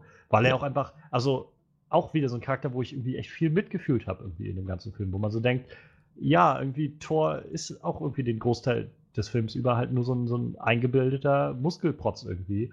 Und Loki steht daneben und, und sagt und denkt halt auch irgendwie ja so erzogen, dass er halt irgendwie mal König werden könnte. Und ähm, letztendlich macht er alles, was er in diesem Film macht, nur um Thor, äh, um Odin zu beeindrucken. Also selbst dieses ganze, ich freunde mich mit den Frostriesen an und hole sie in den Palast, alles nur, damit er letztendlich vor Odin sagen kann, hier, guck mal, ich habe die Frostriesen hier. Zack, alle tot. So. Das fand ich halt super gut umgesetzt so und ähm, es hat sich halt dann ausgezahlt, spätestens im Avengers-Film, wo Loki dann ja wieder kam. Ähm, der Humor war, war okay, fand ich in dem Film. Also, wie gesagt, in Tor 2 hat es für mich noch ein bisschen besser funktioniert, aber gerade so dieses Aufeinandertreffen von Thor mit der unserer Welt war irgendwie auch ganz nett so. Ähm, gib mir ein Pferd, äh, wir haben keine Pferde, wir haben bloß Hunde, Katzen und Vögel, ja, irgendwas davon, was groß genug ist, um drauf zu reiten, so diese Sachen. das war schon sehr schön gemacht. Und dazu haben wir, Hawkeye wurde eingeführt in dem Film. Ähm, das war eigentlich auch ganz nett so und ja, also es war halt ein okayer Film so. Für mich sti- sticht er halt gerade so Captain America aus, weil er, weil er halt diesen Loki mit eingeführt hat, der halt auch nochmal eine größere Rolle spielt so. Das wäre ja. meine Gedanken zu Thor. Platz Ja, acht. ist bei mir auch Platz 8. Ich äh, sehe das eigentlich ähnlich. Ich, sag, ich, mag, ich mag den Humor, wie gesagt, diese ganzen Szenen, wie er dann in, der, in unserer Welt landet und zum Beispiel das mit der, Ja. mit der Tasse natürlich ist halt äh, ja, so ganz klassische Szene, diese der Fall, super. Und äh, ja, gut, Loki ist, ist es halt. Und ich meine, die halt Schauspieler, Loki. die Schauspieler sind halt auch einfach gut. Also der Ja. Chris Hemsworth macht das gut. Äh, Loki sowieso, Tom Hiddleston und An sie haben Anthony Hopkins als Odin, also ich meine, das Ja, ist schon sicher. echt geil. So. ja, das stimmt schon. Das Hannibal. Lecter. Gut, äh, der wird keine Menschen essen. Obwohl ich es witzig finde. Wer weiß. Wir wissen nicht, was Asgardier so gerne essen. Ja, und wie gesagt, also äh, Platz 8 bei mir auch tatsächlich. Ja, mein Platz 8 ist The Avengers. Ähm, einfach weil ich finde, dass dieser Film für mich persönlich in jeder Hinsicht vorhersehbar war und mich überhaupt nicht berührt hat. Ich habe den gesehen, natürlich ist er unterhaltsam, keine Frage, aber puh, für den Hype, der darum entstanden ist, dachte ich dann echt, wow, okay, war ganz nett, aber ich kann es nicht nachvollziehen. Der war so, ja, naja, wie ich schon sagte, es passiert genau das, was man auch erwarten würde, was passieren würde. Die müssten sich erstmal zusammenfinden, schaffen es nicht, bis irgendjemand stirbt, der ihnen nahesteht. Dann schaffen sie es. Und dann gibt es natürlich noch diese ganzen Plotholes. Wie schafft Hulk es, seine Kräfte zu kontrollieren? Wie schafft es, ähm, Obwohl das ja, das wird ja in Incredible Hulk so ein bisschen angerissen am Schluss. dass er seine Wut kontrollieren kann? Ja. Das Ding ist, dass Also er ja, am Anfang klar, es des Avengers-Films noch sagt, dass er es nicht unter Kontrolle hat und sich übelst aufregt. Oh nein, ihr wollt mich in den Helicarrier packen, das ist so gefährlich, so gefährlich. Er hat es auch wirklich nicht im Griff. Und dann am Ende, ja, ich bin halt immer wütend. Zack. Ne? Das, das andere ist, dass hier ähm, der, na, der Wissenschaftler, der äh, den, den, den Vater von äh, Jane Foster spielt. Heißt der auch Foster? nee, der nicht der Vater. Ähm, also du meinst. Nee, stimmt, der- nicht, nicht der Vater ist ein bisschen. Eric Selvig. Ja, genau. Selvig. Dass der es unter Gedankenkontrolle von. Loki geschafft hat, noch so, ein, so, so, eine, so eine Hintertür einzubauen in den Tesseract und ich weiß nicht. Warum, warum, warum sollte er das können? Warum sollte der, warum sollte er dieser Gedankenkontrolle auf diese, auf dieser Weise standhalten Hm, können? Ich glaube, das ist sowas, da fällt mir halt mal äh, Marvels äh, Jessica Jones ein, die Serie, weil da ging es ja auch ganz viel um Gedankenkontrolle, so mit, mit dem Killgrave, dem Bösewicht, der ja auch Gedankenkontrolle ganz viel macht. Also der sagt dir halt, was du willst und dann machst du es halt so. Und ich glaube, ähnlich wird es wahrscheinlich mit dem Zepter auch sein. Der tippt dich da irgendwie an und sagt dir dann, was du machen sollst, und dann machst du das. Aber es wurde halt zum Beispiel in Marvels Jessica Jones so etabliert, dass die Leute können schon noch denken, sie können nur nur nicht anders handeln. Aber je nachdem, wie präzise die Aussage ist von ihm, kannst du halt dann auch immer noch, naja, du kannst halt, du machst halt, was er dir sagt, aber du kannst dann halt trotzdem immer noch, je nachdem, wie präzise die Aussage war, dann irgendwie selbst irgendwie vielleicht noch interagieren oder so. Hm. Okay. Also es gab eine Szene, die war zum Beispiel sehr, sehr cool, da hat er dann der einen, äh, quasi der einen Charakterin gesagt, äh, die hat, wollte mit einer Waffe auf ihn schießen, hat geschossen, daneben geschossen, dann hat er sie angeguckt und hat zu ihr gesagt, äh, ähm, put a bullet in your brain oder, oder put, put a bullet in your head oder sowas. Und dann wollte sie halt abdrücken und dann hat das nicht funktioniert. Und dann kam halt die nächste dann irgendwie rein und sie sah, hat die da auf Boden gesehen, wie sie dann irgendwie versucht hat, sich diese Kugel in den Kopf zu drücken. Dann hat sie halt, pass auf, pass auf, dann hat die einfach die Kugel in den Mund gesteckt und dann war so, okay, okay, ja, so. Und das war dann so, ja, war halt irgendwie so ein Loophole, das, das du irgendwie. Also, Okay. ich weiß, ich bewage mich gerade auf sehr, sehr dünnes Eis, aber vielleicht hat das so in die Richtung irgendwie funktioniert. Also, das ist jetzt rückblickend, ist das eine gute Theorie und hätte mir das damals jemand gesagt, hätte ich das wahrscheinlich auch noch so irgendwie mit integriert. Bloß, ich habe mir damals Ja, ich meine, der Film erklärt's sieht jetzt man auch Loki, so. wie er durch die Gegend rennt, alle möglichen Leute Gedanken Ja. kontrolliert, denen sogar sagt, was die sagen sollen und so, dass ja. der quasi, ne, wo man das Gefühl hat, der ist komplett in deren Verstand drin, die haben gar, nichts mehr zu sagen. Und dann kommt am Ende raus, ja, äh, ist halt ganz praktisch, dass ich ja doch noch so eine Möglichkeit gefunden habe, den Tesseract hier äh, da rauszuholen. ähm, wollte ich nur mal obwohl, so man, obwohl man dazu sagen muss, vielleicht gibt es einfach. Also, letztendlich haben sie ja den Tesseract nur besiegt mit Lokis Scepter, wo ja der, der Mindstone sozusagen drin war. Also, ich meine, es ist Infinity-Stein gegen Infinity-Stein. Also, es ist so ein. Vielleicht gibt es da auch einfach. Ist das einfach so ein Element, was da besteht, dass man einfach. Du kannst vielleicht einfach so einen anderen Infinity-Stein nicht einfach aussperren, sozusagen, wie so eine normale Waffe oder so. Ich weiß es nicht, keine Ahnung. Ja, naja, und naja, es gab, es gab natürlich auch weitere Geschichten. Äh, Loki, der versucht hat, mit seinem Zepter äh, Tony Stark zu beeinflussen, Ja, ja. das nicht funktioniert hat, weil er genau den Punkt auf der Brust erwischt hat, wo der Mini-Arc-Reaktor drin Naja, ist. komm. Also ich meine, Lokis Zepter ist so ein mystisches, mächtiges Ding. Aber er das hat. braucht Hautkontakt? Oder Aber wie? ich meine, er hat, er hat äh, Clint auch an der Stelle an der Brust berührt gehabt. Ja, und da hat es funktioniert, natürlich. Ja. Aber ich meine, ich, meine Frage ist, reicht es nicht, wenn er das Zepter in die ungefähre Nähe des, Nähe des Körpers Ja, bringt? scheinbar oder ja so? nicht. Naja, okay. Also sind halt so, sind halt so Fragen, die sich mir. Ja, aber man muss ja sagen, der ist ja, Pla- Platz 8 ist ja jetzt auch nicht mehr so schlecht, ne? Nee, nee, Das überhaupt ist ja nicht. Aber eben deshalb. wie gesagt, also ich habe, ich weiß, dass er von, von sehr, sehr vielen Fans absolut geliebt wird, der beste Film aller Zeiten und so weiter. Ich kann den Hype nicht nachvollziehen. Er ist okay, aber ich kann den Hype nicht nachvollziehen. Okay. Gut, gut. Ja. Gut. Ist okay. Dann machen wir Das weiter ist mit deine Plätzen Meinung. sieben. Dann machen wir weiter mit den Plätzen Your sieben, opinion, man. ja. Der Dude. Ja, mein Platz 7 ist Ant-Man. Okay. Also wir, wir kommen jetzt halt schon in den Bereich von Filmen, wo es mir echt schwer ja, fällt, ich, so langsam. ich kann gleich äh, 7 und 6 weil- auch direkt zusammenfassen, weil das Also- ist bei mir auch. Ant-Man ist halt so, ich fand den Film unglaublich gut. Also ich war in dem drinne letztes Jahr und also ich fand ihn vor allem unglaublich gut dafür, dass diese Prämisse eigentlich so dumm ist von dem Film.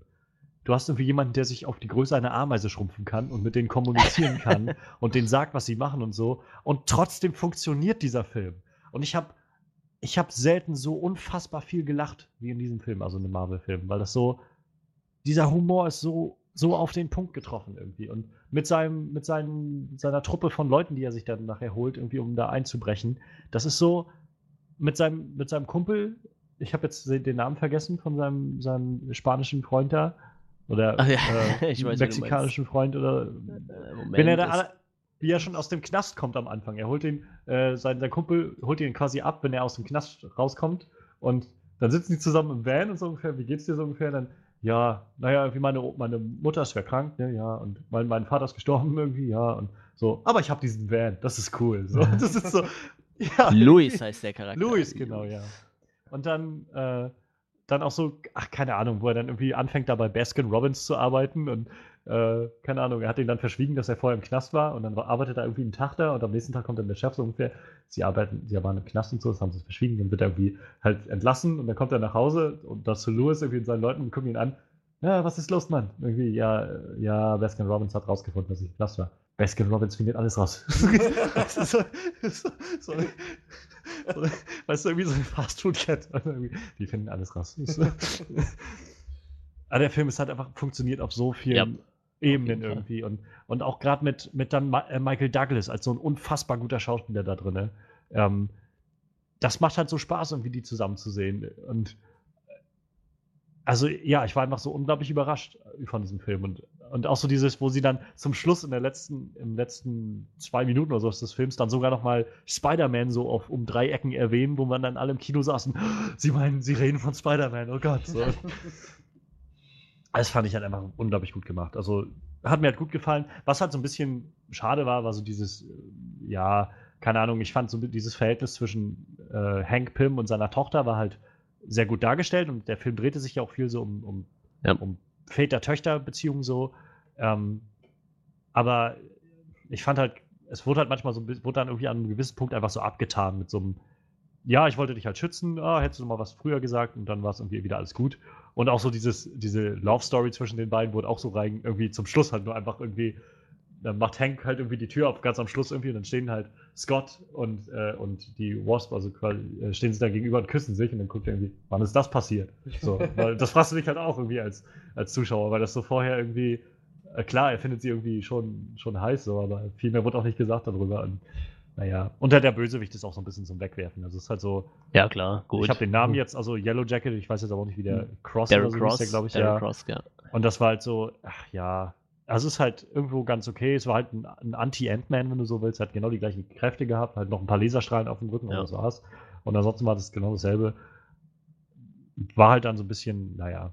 Aber immerhin äh, waren die Kampfsequenzen einfach sehr, sehr gut gemacht, weil du so diese groß-kleinen Wechsel und sowas, das war so, wie sie dann irgendwie aus dem Helikopter fallen in so einem Koffer und der Koffer fällt und dann siehst du, wie sie in diesem Koffer gegeneinander kämpfen und irgendwer kommt gegen Handy und dann geht laut Musik an in diesem Koffer und dann siehst du halt wieder Schnitt von draußen, wie einfach dieser Koffer runterfällt und wieder drinnen, wie sie sich da auf die Fresse hauen. So ungefähr. Und die Szene mit, mit Thomas der Lokomotive oder sowas, das ist so, das, das macht den Film halt so aus, weil sie dieses ganze Konzept, was eigentlich so schwachsinnig ist, doch noch einfach genommen haben und gesagt haben, ja, wir machen einfach was Witziges draus. Und deshalb fand ich den Film gut, aber er ist jetzt auch bei weit, also ist jetzt nicht der beste Marvel-Film, aber gerade dafür, dass der Film so verrückt war, fand ich ihn echt gut.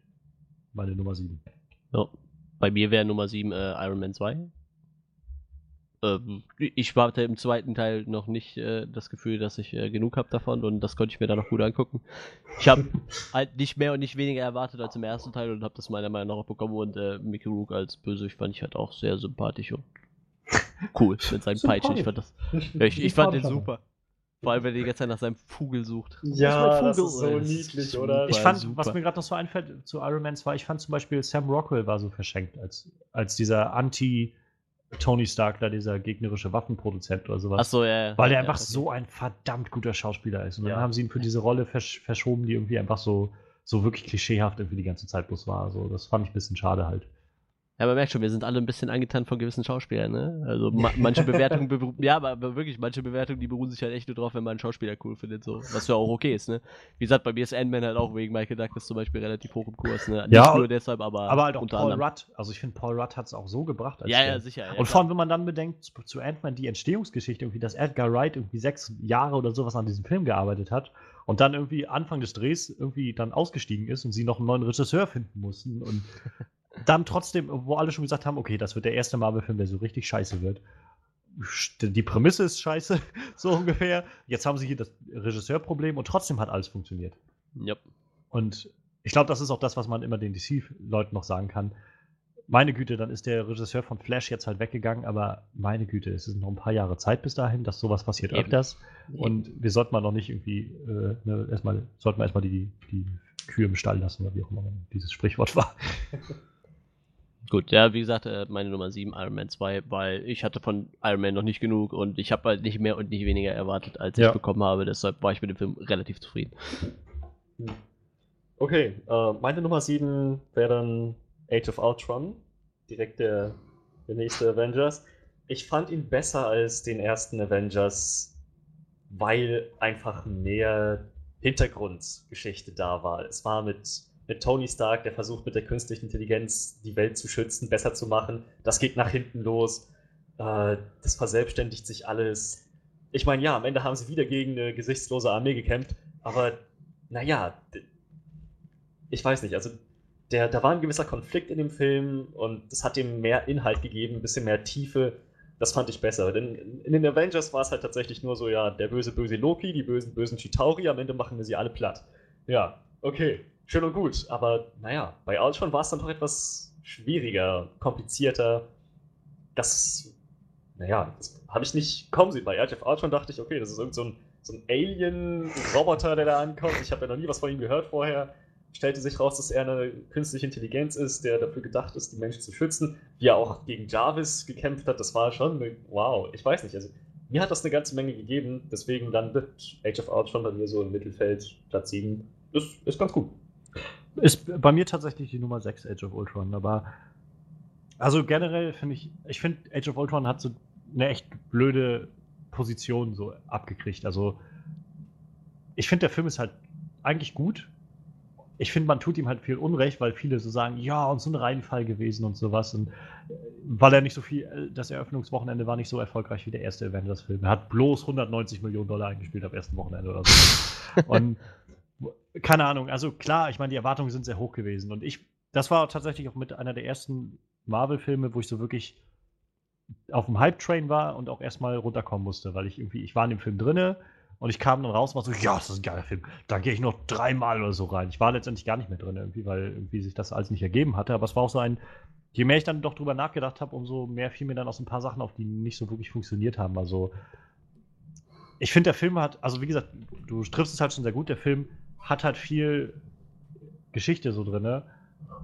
Für meinen Geschmack halt zu viel, weil sie zu viel versuchen, so reinzupacken irgendwie. Es wird so versucht, dieses äh, Avengers-Ding weiter fortzuführen. Halt, es wird dann so ein bisschen was ausgeblendet. Es wird nicht erwähnt, warum Tony auf einmal wieder Anzüge hat, obwohl er die alle zerstört hat und so. Und ähm, wo ich dann aber auch ein Auge zudrücken will, irgendwie, aber Ja. naja, und dann, aber dann wird versucht, noch diese ganze Infinity-Geschichte noch weiter mit reinzubringen, wodurch, Thor dann da seinen komischen Subplot bekommt und dann in seine Hot Tub Tor-Maschinen da reinrennt und ähm, ja, ich weiß nicht, das sind so, das sind so Sachen, die für mich nicht so wirklich funktioniert haben. Dann wird Civil War immer schon so angerissen an ein, zwei Szenen und das alles hat halt irgendwie dazu geführt für mich, dass der Film sehr, sehr unausgeglichenes Pacing so hat von der Geschwindigkeit, weil er so manche Szenen einfach so, also kann der Film geht irgendwie 15 Minuten und dann ist Ultron da. Und dann ist Ultron aber auch sofort irgendwie schon auf, äh, auf Zerstörerkurs so ungefähr. Du kriegst halt kaum.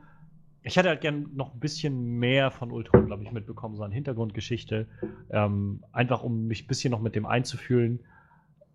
Ansonsten fand ich Ultron halt ziemlich cool gemacht. Also ich finde auch James Spader irgendwie als, als ein hammerguter Schauspieler dass der so diese, das übernommen hat, so diese Stimme. Und ich meine, ich hatte ihn jetzt in Blacklist schon gesehen gehabt und irgendwann auch in dem ganz, ganz uralten Star, äh, Stargate-Film. Aber ähm, Ja, also ansonsten hat Age of Ultron auch echt viel zu bieten. Also so ist es nicht. Also die Kampfsequenzen sind auch wieder der Hammer. Also schon der, die erste Szene, wie es gleich losgeht, irgendwie, wie sie da dann diese Hydra-Dings übernehmen, ist schon ziemlich geil gemacht. Abgesehen ähm, davon, dass die eigentlich wegen so einer kleinen Hydra-Basis nicht unbedingt alle Avengers hätten rufen müssen. Aber, ja, da fragt okay, man sich ja. wieder, warum ist in manchen Filmen naja, also kein, glaub, ging, kein, Avenger dabei.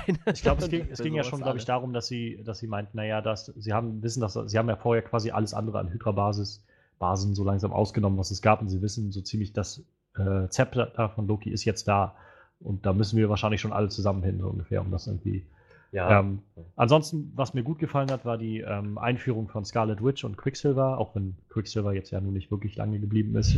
Aber auch das finde ich gut, dass irgendwie endlich mal jemand gestorben ist. Bisher, wenn er, wenn er dann nicht nochmal irgendwie wiederkommt, wer weiß. wenn jetzt erstmal irgendwie dann demnächst der Time Jam von den Infinity Steinen oder sowas gebracht wird, vielleicht dreht Doctor Strange dann die Zeit zurück und rettet Quicksilver oder so. Keine Ahnung. Nee, aber die fand ich, das fand ich ziemlich gut gemacht, wie die eingeführt wurden. So dieses, dass sie dann eigentlich mehr so die Seiten gewechselt haben mittendrin. Ähm, der Hulkbuster-Kampf ist immer noch einer, ja. auch ein ziemlich, ziemlich geiles Ding. Der Wahnsinn. Ich glaube, das ist halt das, was mich manchmal auch so ein bisschen gestört hat. Ähm, der Film versucht halt düsterer zu sein und auch so ein bisschen ernster zu sein als der erste Avengers-Film, was er auch so schon irgendwie schafft. Aber gleichzeitig versucht er halt immer noch so, so sehr viele, diesen Humor immer noch mit rein zu quetschen an vielen Stellen, wo, wo ich manchmal gedacht habe, jetzt ist es mir ein bisschen viel so. Also diesen einen One-Liner hätte ich jetzt nicht noch gebraucht am Ende. Also nach so einer wirklich irgendwie, nach so einer, so einer involvierenden Szene irgendwie, die jetzt auch gerade irgendwie ein bisschen düsterer war irgendwie und keine Ahnung, der Hulk dreht jetzt gerade völlig frei und kämpft da gerade mit sich selbst oder sowas und dann kommen halt immer noch mal so One-Liner irgendwie. Also, das fand ich manchmal nicht so passend irgendwie, wie sie da oben im, Jet sitzen, glaube ich, gleich nach der Anfangsszene, nachdem sie da irgendwie mit der Basis aufgeräumt haben und Bruce irgendwie mit sich selbst am Kämpfen ist, irgendwie, was er da gemacht hat und Thor dann irgendwie um die Ecke kommt und ja, und in Asgard hallen die Schreie von den Opfern des Hulks oder sowas. Und so, ja, ich weiß nicht, also das macht ihn halt jetzt nicht zu einem schlechten Film. Also ich mag den Film echt gerne und ich gucke ihn auch immer. Ja, wir kommen ja auch langsam in ein, ja, ja. Gebiet, wo die Filme eh alle ziemlich gut also sind. Ich, ich mag ihn halt gerne, ich gucke ihn auch immer noch mal gerne, aber er hat halt ein bisschen Schwächen und ich glaube, es wäre halt, ich glaube, viele und ich auch haben halt irgendwie erwartet, dass der Film so doch noch mal irgendwie so zwei, drei Schippen raufschmeißt auf den ersten Avengers-Film und das hat er, glaube ich, nicht. Also ähm, er hat halt nicht hat es halt nicht so wirklich geschafft. Also, und letztendlich ist Ultron halt auch wieder bloß ein Wegwerfbösewicht gewesen. Wie du sagst, irgendwie, letztendlich war der Endkampf wieder bloß so eine, so eine Horde von Minions, die alle kaputt gehen, so, sobald man den einen Schalter umlegt. So. Und das hat halt für mich beim ersten Avengers-Film noch funktioniert, aber jetzt wirkt es beim zweiten dann doch wieder bloß wie so ein Gimmick, was man dann irgendwie nochmal wieder rausholt. Und nochmal. Ich hoffe halt, dass Thanos nicht einfach irgendwie mit so einem Haufen kleiner Thanos-Linge oder sowas dann ankommt. oder so. Ja, das ist meine 6, ja. Okay, ähm, meine 6 ist Avengers 1. Ja, ich kann jetzt eigentlich nicht viel Negatives zu dem Film sagen. Ich mag den Film, aber gegen die anderen 1 mhm. bis 5 äh, ist er dann doch, würde ich sagen, noch ein Ticken schwächer. Aber ich mag den Film sehr gerne. Ich finde ihn rund, der funktioniert. Ich könnte da jetzt nicht viel Negatives zu sagen. Geht mir aber bei den anderen Filmen eigentlich auch so. Ja. Okay, äh, meine Nummer 6 ist Captain America Winter Soldier. Einfach weil, naja, also ich fand die Story okay. So nichts gerade Besonderes, nichts extrem mitreißendes, aber auch nicht, dass man sagt, so, oh meine Güte, wann ist dieser Scheiß endlich vorbei? ich war echt beeindruckt von, von, den, von der Action in dem Film. Das war, die ganzen Kampfszenen waren so gut dargestellt, so gut choreografiert. Äh, das war das erste Mal, dass ich das Gefühl hatte, okay, ja, America ist gar nicht so nutzlos innerhalb der Avengers. Der, der kann schon ordentlich aufräumen, wenn er will. Und ja, dieses ganze, dieses ganze Feeling vom Film war echt so, ja, so, so ein bisschen eine Art Spionagemäßig und das, das hat sich ganz, ganz gut angefühlt und passte auch so zu einer modernen Fassung von Captain America. Außerdem fand ich den Soundtrack hammermäßig gut. Oh ja. Äh, ja, mehr kann ich dazu eigentlich auch nicht sagen. Deswegen ist der bei mir doch relativ gut angekommen, auch wenn ich von Captain America an sich nicht so begeistert bin, aber der, der Film, den mochte ich schon ganz gern. Meine Nummer 6. So. Gut, gut. Ja, dann sind wir jetzt in der Top 5 angekommen. Das wäre das wär schon fast ein extra Podcast, wenn man überlegt, dass wir schon zweieinhalb Stunden reden über die. Oha. Top, ja, ich, äh, ich splitte das dann wahrscheinlich nochmal irgendwie oder so. Äh, ja, meine Top 5 ist äh, Guardians of the Galaxy. Auch so ein Film, so ein bisschen wie Ant-Man, der so aus dem Nichts kam irgendwie. Also Ja. kein, keiner wusste so recht, was das überhaupt für Typen sind. Und dann kam der erste Trailer und ich war so umgehauen von dem ersten Trailer. Also wie sie dazu hooked on a feeling irgendwie so alle ankommen und dann, was ist denn das für ein Haufen von Arschlöcher? So. Also der, der Film ist einfach, ist einfach genial. Also kann ich, kann ich irgendwie nicht viel mehr zu sagen. Also es ist halt Ja. diese, diese Charaktere, es ist halt wie so ein eigener kleiner Star Wars-Film im Marvel-Universum für mich. Und ähm, der Humor ist so auf die Spitze getrieben irgendwie. Sie schaffen es, einen Waschbären, der spricht und einen Baum, der irgendwie äh, lebt, aber irgendwie nur drei, drei äh, Wörter sagt, trotzdem irgendwie als glaubhaft darzustellen, dass man mit denen mitfühlt. Also der Film war halt nicht nur einfach witzig, er hatte so viele Momente, die auch einfach so nahe gegangen sind irgendwie. So am Schluss, wenn Groot sich dann opfert oder sowas, das war schon echt. Boah. Ja, was halt nur schade war, war so, Ronan war halt so als wieder so ein Bösewicht, der so, ja, irgendwie, er will halt einfach Sachen kaputt machen, weil, weil er ist halt so. Ja, also ja, also das mit diesen Bösewichten das ist echt so ein grundlegendes Marvel-Problem, ne? Naja, Also, die haben echt so da legen sie, halt nicht so, legen sie halt nicht so viel Wert drauf. So.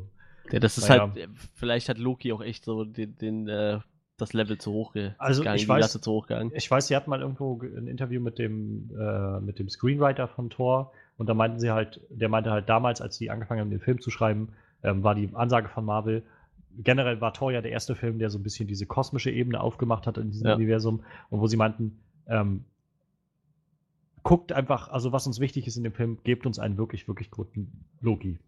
Das Ja. ist wirklich die Hauptsache. Und das haben sie auch wirklich geschafft. So. Ja, natürlich. Und bei Guardians ist es halt, ich glaube, da war auch viel Druck drauf. Also sie mussten halt auch echt schaffen, irgendwie diese Charaktere erstmal zu etablieren und das glaubwürdig darzustellen. Das haben sie halt auch irgendwie geschafft. Ähm, Ja, das ist auch, glaube ich, nicht nur bei uns relativ unbekannt. Ich glaube, bei den Ja, Amis auch ja, nicht ja, einer von den bekanntesten die- Comics, ne? selbst doch von den Comic-Hardcore-Leuten kannte das, glaube ich, kaum einer so. Und sie haben mit James Gunn so einen guten Regisseur dafür gefunden, der einfach so diese Leute versteht, diese Charaktere und das hinkriegt und so viel Spaß auch mit denen hat, das merkt man so richtig. Und keine Ahnung, dann Chris Pratt als der, als Star-Lord ist so. Ich habe dann danach irgendwann Parks and Recreation geguckt, wo er ja noch in den ersten Staffeln einfach der dicke Trottel so ungefähr ist, wo ich dann so denke, meine Fresse. Der hat dann irgendwie diese Rolle bekommen und innerhalb von irgendwie einem Jahr 30, 35 Kilo oder sowas abgenommen und wurde irgendwie zu diesem Muskelprotz und Hammer. Also, ja, wie gesagt, was den Film halt einfach so ein bisschen für mein Empfinden auch ein bisschen schadet, ist halt der Böse und dass es da so ein bisschen wenig, wenig Antrieb gibt und so ein bisschen, ja, man, dass man, also ich habe die Bedrohung da halt auch nicht so wirklich ernst genommen an der Stelle. Also auch wenn er diesen Planeten zerstören wollte, aber ja, das ist meine Nummer 5. Gut. Ähm, meine Nummer 5 ist Ant-Man. Tatsächlich erst ähm, letzte Woche gesehen, weil mir der Charakter in äh, Civil War so gut gefallen hat. Ich habe mich tatsächlich dagegen gewehrt, den zu gucken. Das ist doch der einzige Film aus dem ganzen Cinematic-Universum, den ich nicht im Kino gesehen habe, weil mir dieser Charakter halt so unglaublich lächerlich vorkam. Ja. Wie- wir das schon mal besprochen haben, so, so ein Typ, der sich in Ameisen, mit Ameisen redet und winzig klein wird. Wo du sagst, was soll das? Was, was, Ja. was macht das für einen Sinn? Das ist doch totaler Quatsch. Das ist so ungefähr so wie Aquaman. Da dachte ich auch so, boah, Aquaman. da, muss ich mal an Big Bang denken, wo die dann sagen, der, schwimmt in dem Wasser, wo Fische reinkacken. Weißt du? so, Ja. so, so, so war bei Ant-Man halt genauso, ne? So, ein Typ, der auf Ameisen reitet und so. Ja, ja, Aber da, da war dieser Charakter so unglaublich lustig, dass ich mir den Film halt angeguckt habe. Und äh, er hätte vielleicht sogar noch ein höheres Ranking bei mir bekommen, wenn mir nicht vorher schon alle Leute gesagt haben, es, das wird so, äh, es wirkt überhaupt nicht lächerlich in dem Film, dass er mit Ameisen redet. Und ich finde, es gibt halt doch so ein paar Szenen, wo ich mir denke, so, boah, es, Aber ich meine, es sind immer noch Ameisen. Sie haben sie es trotzdem geschafft, an der Stelle, wo Anthony gestorben ist, das war schon, ja, das das war, schon mitreißend irgendwie. Obwohl es so, so, so, einfach Ameise mittendrin Anthony passiert ist. Ne? Äh, Also, Ja. Obwohl so, so einfach so mittendrin, mehr oder weniger, ja, beiläufig kann man nicht sagen, aber so einfach mittendrin irgendwo passiert Ja. ist. Ne? Der klatscht einfach Ja. nur irgendwo gegen und ist weg. Ja, Nee, da wird von dieser einen Kugel getroffen, ja. Ja, genau. Also, nee, also das, das, das stimmt schon. das Ding ist Aber dann, wie gesagt- als Hank Pym ihm erklärt quasi, oder die Ameisen zeigt und dann, wie heißt die? Und dann ist das, sagt er irgendwie, das ist äh, Nummer 637 oder sowas. Sie haben einfach Nummern. Hab du mal irgendwie 10.000 Ameisen zu Hause Ja. so ungefähr. Da findest du auch nicht so viele Namen. Und er nennt die dann einfach Anthony, weil das seine Ameise ist, so ungefähr. Und die wird dann irgendwann getroffen von so einer Kugel und dann. Ja, Das war stimmt auch die traurigste Szene in dem Film. Ich glaube, meine Freundin hatte ein bisschen Tränen in den Augen. Ja, wie gesagt, äh, also auch sehr lustiger Film. Also was, was mir noch einfällt zu Ant-Man, ähm, diese Micro, ähm, Microspace-Szene irgendwie, wo er dann am Ende immer weiter schrumpft und schrumpft und schrumpft und so. Ähm, das fand ich halt schon ziemlich freaky irgendwie, was sie da ja, gemacht haben, das wie stimmt. das so aussieht. Und da wurde ja gesagt, dass das so ein bisschen einfach, ähm, naja, so ein bisschen Foreshadowing schon für Doctor Strange ist, weil der ganze Doctor Strange-Film so in diese ja. Richtung gehen wird. Ja, so. ja das ja, wie stimmt. Sieht's bei dir aus? Okay, äh, wir sind jetzt bei Nummer 5, ne? Mhm. Ja. Okay. Das ist bei mir Thor. Ich mochte den Humor in dem Film, wie schon, wie schon gesagt, sehr, sehr, ja, sehr gut rübergebracht. So, hat, hat einen gewissen Witz. Äh, die ganze Story ist in sich stimmig, es ist gut, gut durchdacht worden. Und, naja, also auch dieser, dieser neue Aspekt mit dem, mit dem großen erweiterten Universum, das da reingebracht wird, ja, das, das mochte ich wirklich sehr, sehr gern. Und ja. Ich meine, das ist auch echt Respekt, dass sie das hingekriegt haben. Also ich habe auch vorher gedacht, also als ich die ersten Iron Man-Filme gesehen habe, da habe ich erst so den Zugang gefunden zu dem ganzen Marvel-Universum und mir so Gedanken darüber gemacht. Und auch dieses, da kamen ja die ersten Gerüchte auf, sie machen jetzt noch einen Thor-Film und einen Captain America-Film und die sollen dann alle nochmal zusammen mit dem Hulk und so auftreten und so. Wo ich gedacht habe, Thor, ist das nicht, das ist doch so ein nordischer Gott, wie soll denn das funktionieren? Aber auch das haben sie so hingekriegt, dass man dass es dann auch glaubwürdig war. So dieses, naja, was ihr halt Magie nennt, ist bei uns halt auch nur Wissenschaft ja. irgendwie. Und das haben sie halt tatsächlich sehr glaubwürdig gemacht. So, das stimmt schon, ja. Es war auch alles so, ja, so, so authentisch. Die ganzen, die ganzen Charaktere in, in Asgard und, ja. äh, und naja, wie die, wie die gesprochen haben, wie die sich verhalten haben. Man konnte wirklich glauben, dass, dass diese Welt tatsächlich so in ja. dieser Form existieren könnte, wenn sie existieren würde. Das hat mir wirklich gefallen in dem Film und ja, ich hatte, ich hatte Spaß, den zu gucken. Deshalb ist der bei mir in den Top 5, Nummer 5. Ja, dann kommen wir jetzt. Nummer 4 ist bei mir Iron Man, der erste. Der war auch lange, lange ähm, mein Lieblingsfilm tatsächlich, von den, weil der einfach, also nicht nur weil er der erste Film ist und dieser, dieses ganze Universum antritt, sondern weil er so wirklich unglaublich gut gemacht ist, finde ich. Also so nicht nur von der, von der Darstellung und vom Humor oder sowas, einfach von dem ganzen Perspektive, wie der ganze Film erzählt wird. Ich, ich meine, Tony wird irgendwie erst nach, nach der Hälfte oder über der Hälfte des Films wirklich zu Iron Man, also dass er wirklich den Anzug fertig hat und dann wirklich loszieht. Und trotzdem ist der Film so spannend die ganze Zeit durch. Also diese ganze Geschichte, wie er irgendwie da dann im, äh, in diesem Bunker da liegt, irgendwie, oder in dieser Höhle da ähm, gefangen gehalten wird und dann alles zusammenbaut und gleichzeitig immer mal wieder so ein paar Flashbacks gezeigt werden. Dieses, diese ganze Erzählstruktur funktioniert so unglaublich gut. Und dann kommt zum Schluss dieser Twist, dass sein, sein Geschäftspartner und Kumpel da irgendwie eigentlich der Typ ist, der von Anfang an das alles gesteuert hat, was auch irgendwie Sinn gemacht hat, dann wie sie es erklärt haben. Und das fand ich halt wirklich, wirklich gut. So rückblickend könnte man sagen, naja, klar, es war jetzt auch wieder so ein typischer Kampf, irgendwie letztendlich ein Iron Man kämpft gegen einen bösen Iron Man, aber es war der allererste dieser Filme, also würde ich dem das jetzt nicht anlassen, sondern ja. das, das hat halt damals einfach wirklich, wirklich gut funktioniert und es funktioniert auch für mich heute noch wirklich gut. Ja, das ist so ja. meine Gedanken zu Iron Man. Also ich fand den wirklich gut. Also. Ja, also meine Gedanken kommen ein bisschen später, weil bei mir ist der Film noch auf einer Position. bei mir wäre die Nummer 4 ähm, Civil War. Civil War wird, ist bei mir die Nummer 4. Okay. Äh, was natürlich nicht heißt, dass der schlecht ist, aber ähm, also, wie gesagt, ich habe halt immer so ein Problem mit Captain America, dafür ist der Film schon relativ hoch bei mir, weil die, wenn man bedenkt, dass sie eher dann äh, 12, Nummer 12 und 9 waren. Nee, also wir, wir, haben ja jetzt lange ausführlich drüber geredet, also der hat ja bei ja. mir, äh, der hat halt als Film unglaublich gut funktioniert, hat Captain America sehr sinnig und gut abgeschlossen, diese erste Trilogie. Man weiß ja nicht, ob vielleicht noch eine kommt, aber oder ob irgendwann nochmal was in die Richtung kommt. Auf jeden Fall, wie gesagt, hat für mich das abgeschlossen und klar, man hätte Civil War das Thema mit Sicherheit noch ausbauen können, so was Eigenständigem oder was anderem, mhm. aber alles in allem halt ein sehr, sehr guter Film. Okay, äh, Nummer 4 ist bei mir Hulk. Ich finde, Edward Norton ist bisher auch der beste Hulk gewesen. er, er macht das so unglaublich gut. Ich meine, nicht, dass, äh, nicht, dass Mark Ruffalo irgendwas, mhm. irgendwas schlecht macht. Er führt die Rolle auch gut aus, aber ich weiß nicht, Edward Norton in dieser, hat in dieser Rolle als der Kon dieser konfliktgetriebene, innerlich zerrissene Mann, der hat mich echt überzeugt. Er hat das, er hat das so gut dargestellt. Das ist auf jeden Fall eine der größten Stärken von dem, von dem Hulk-Film, finde ich. Und ich fand auch die ganze Story sehr interessant.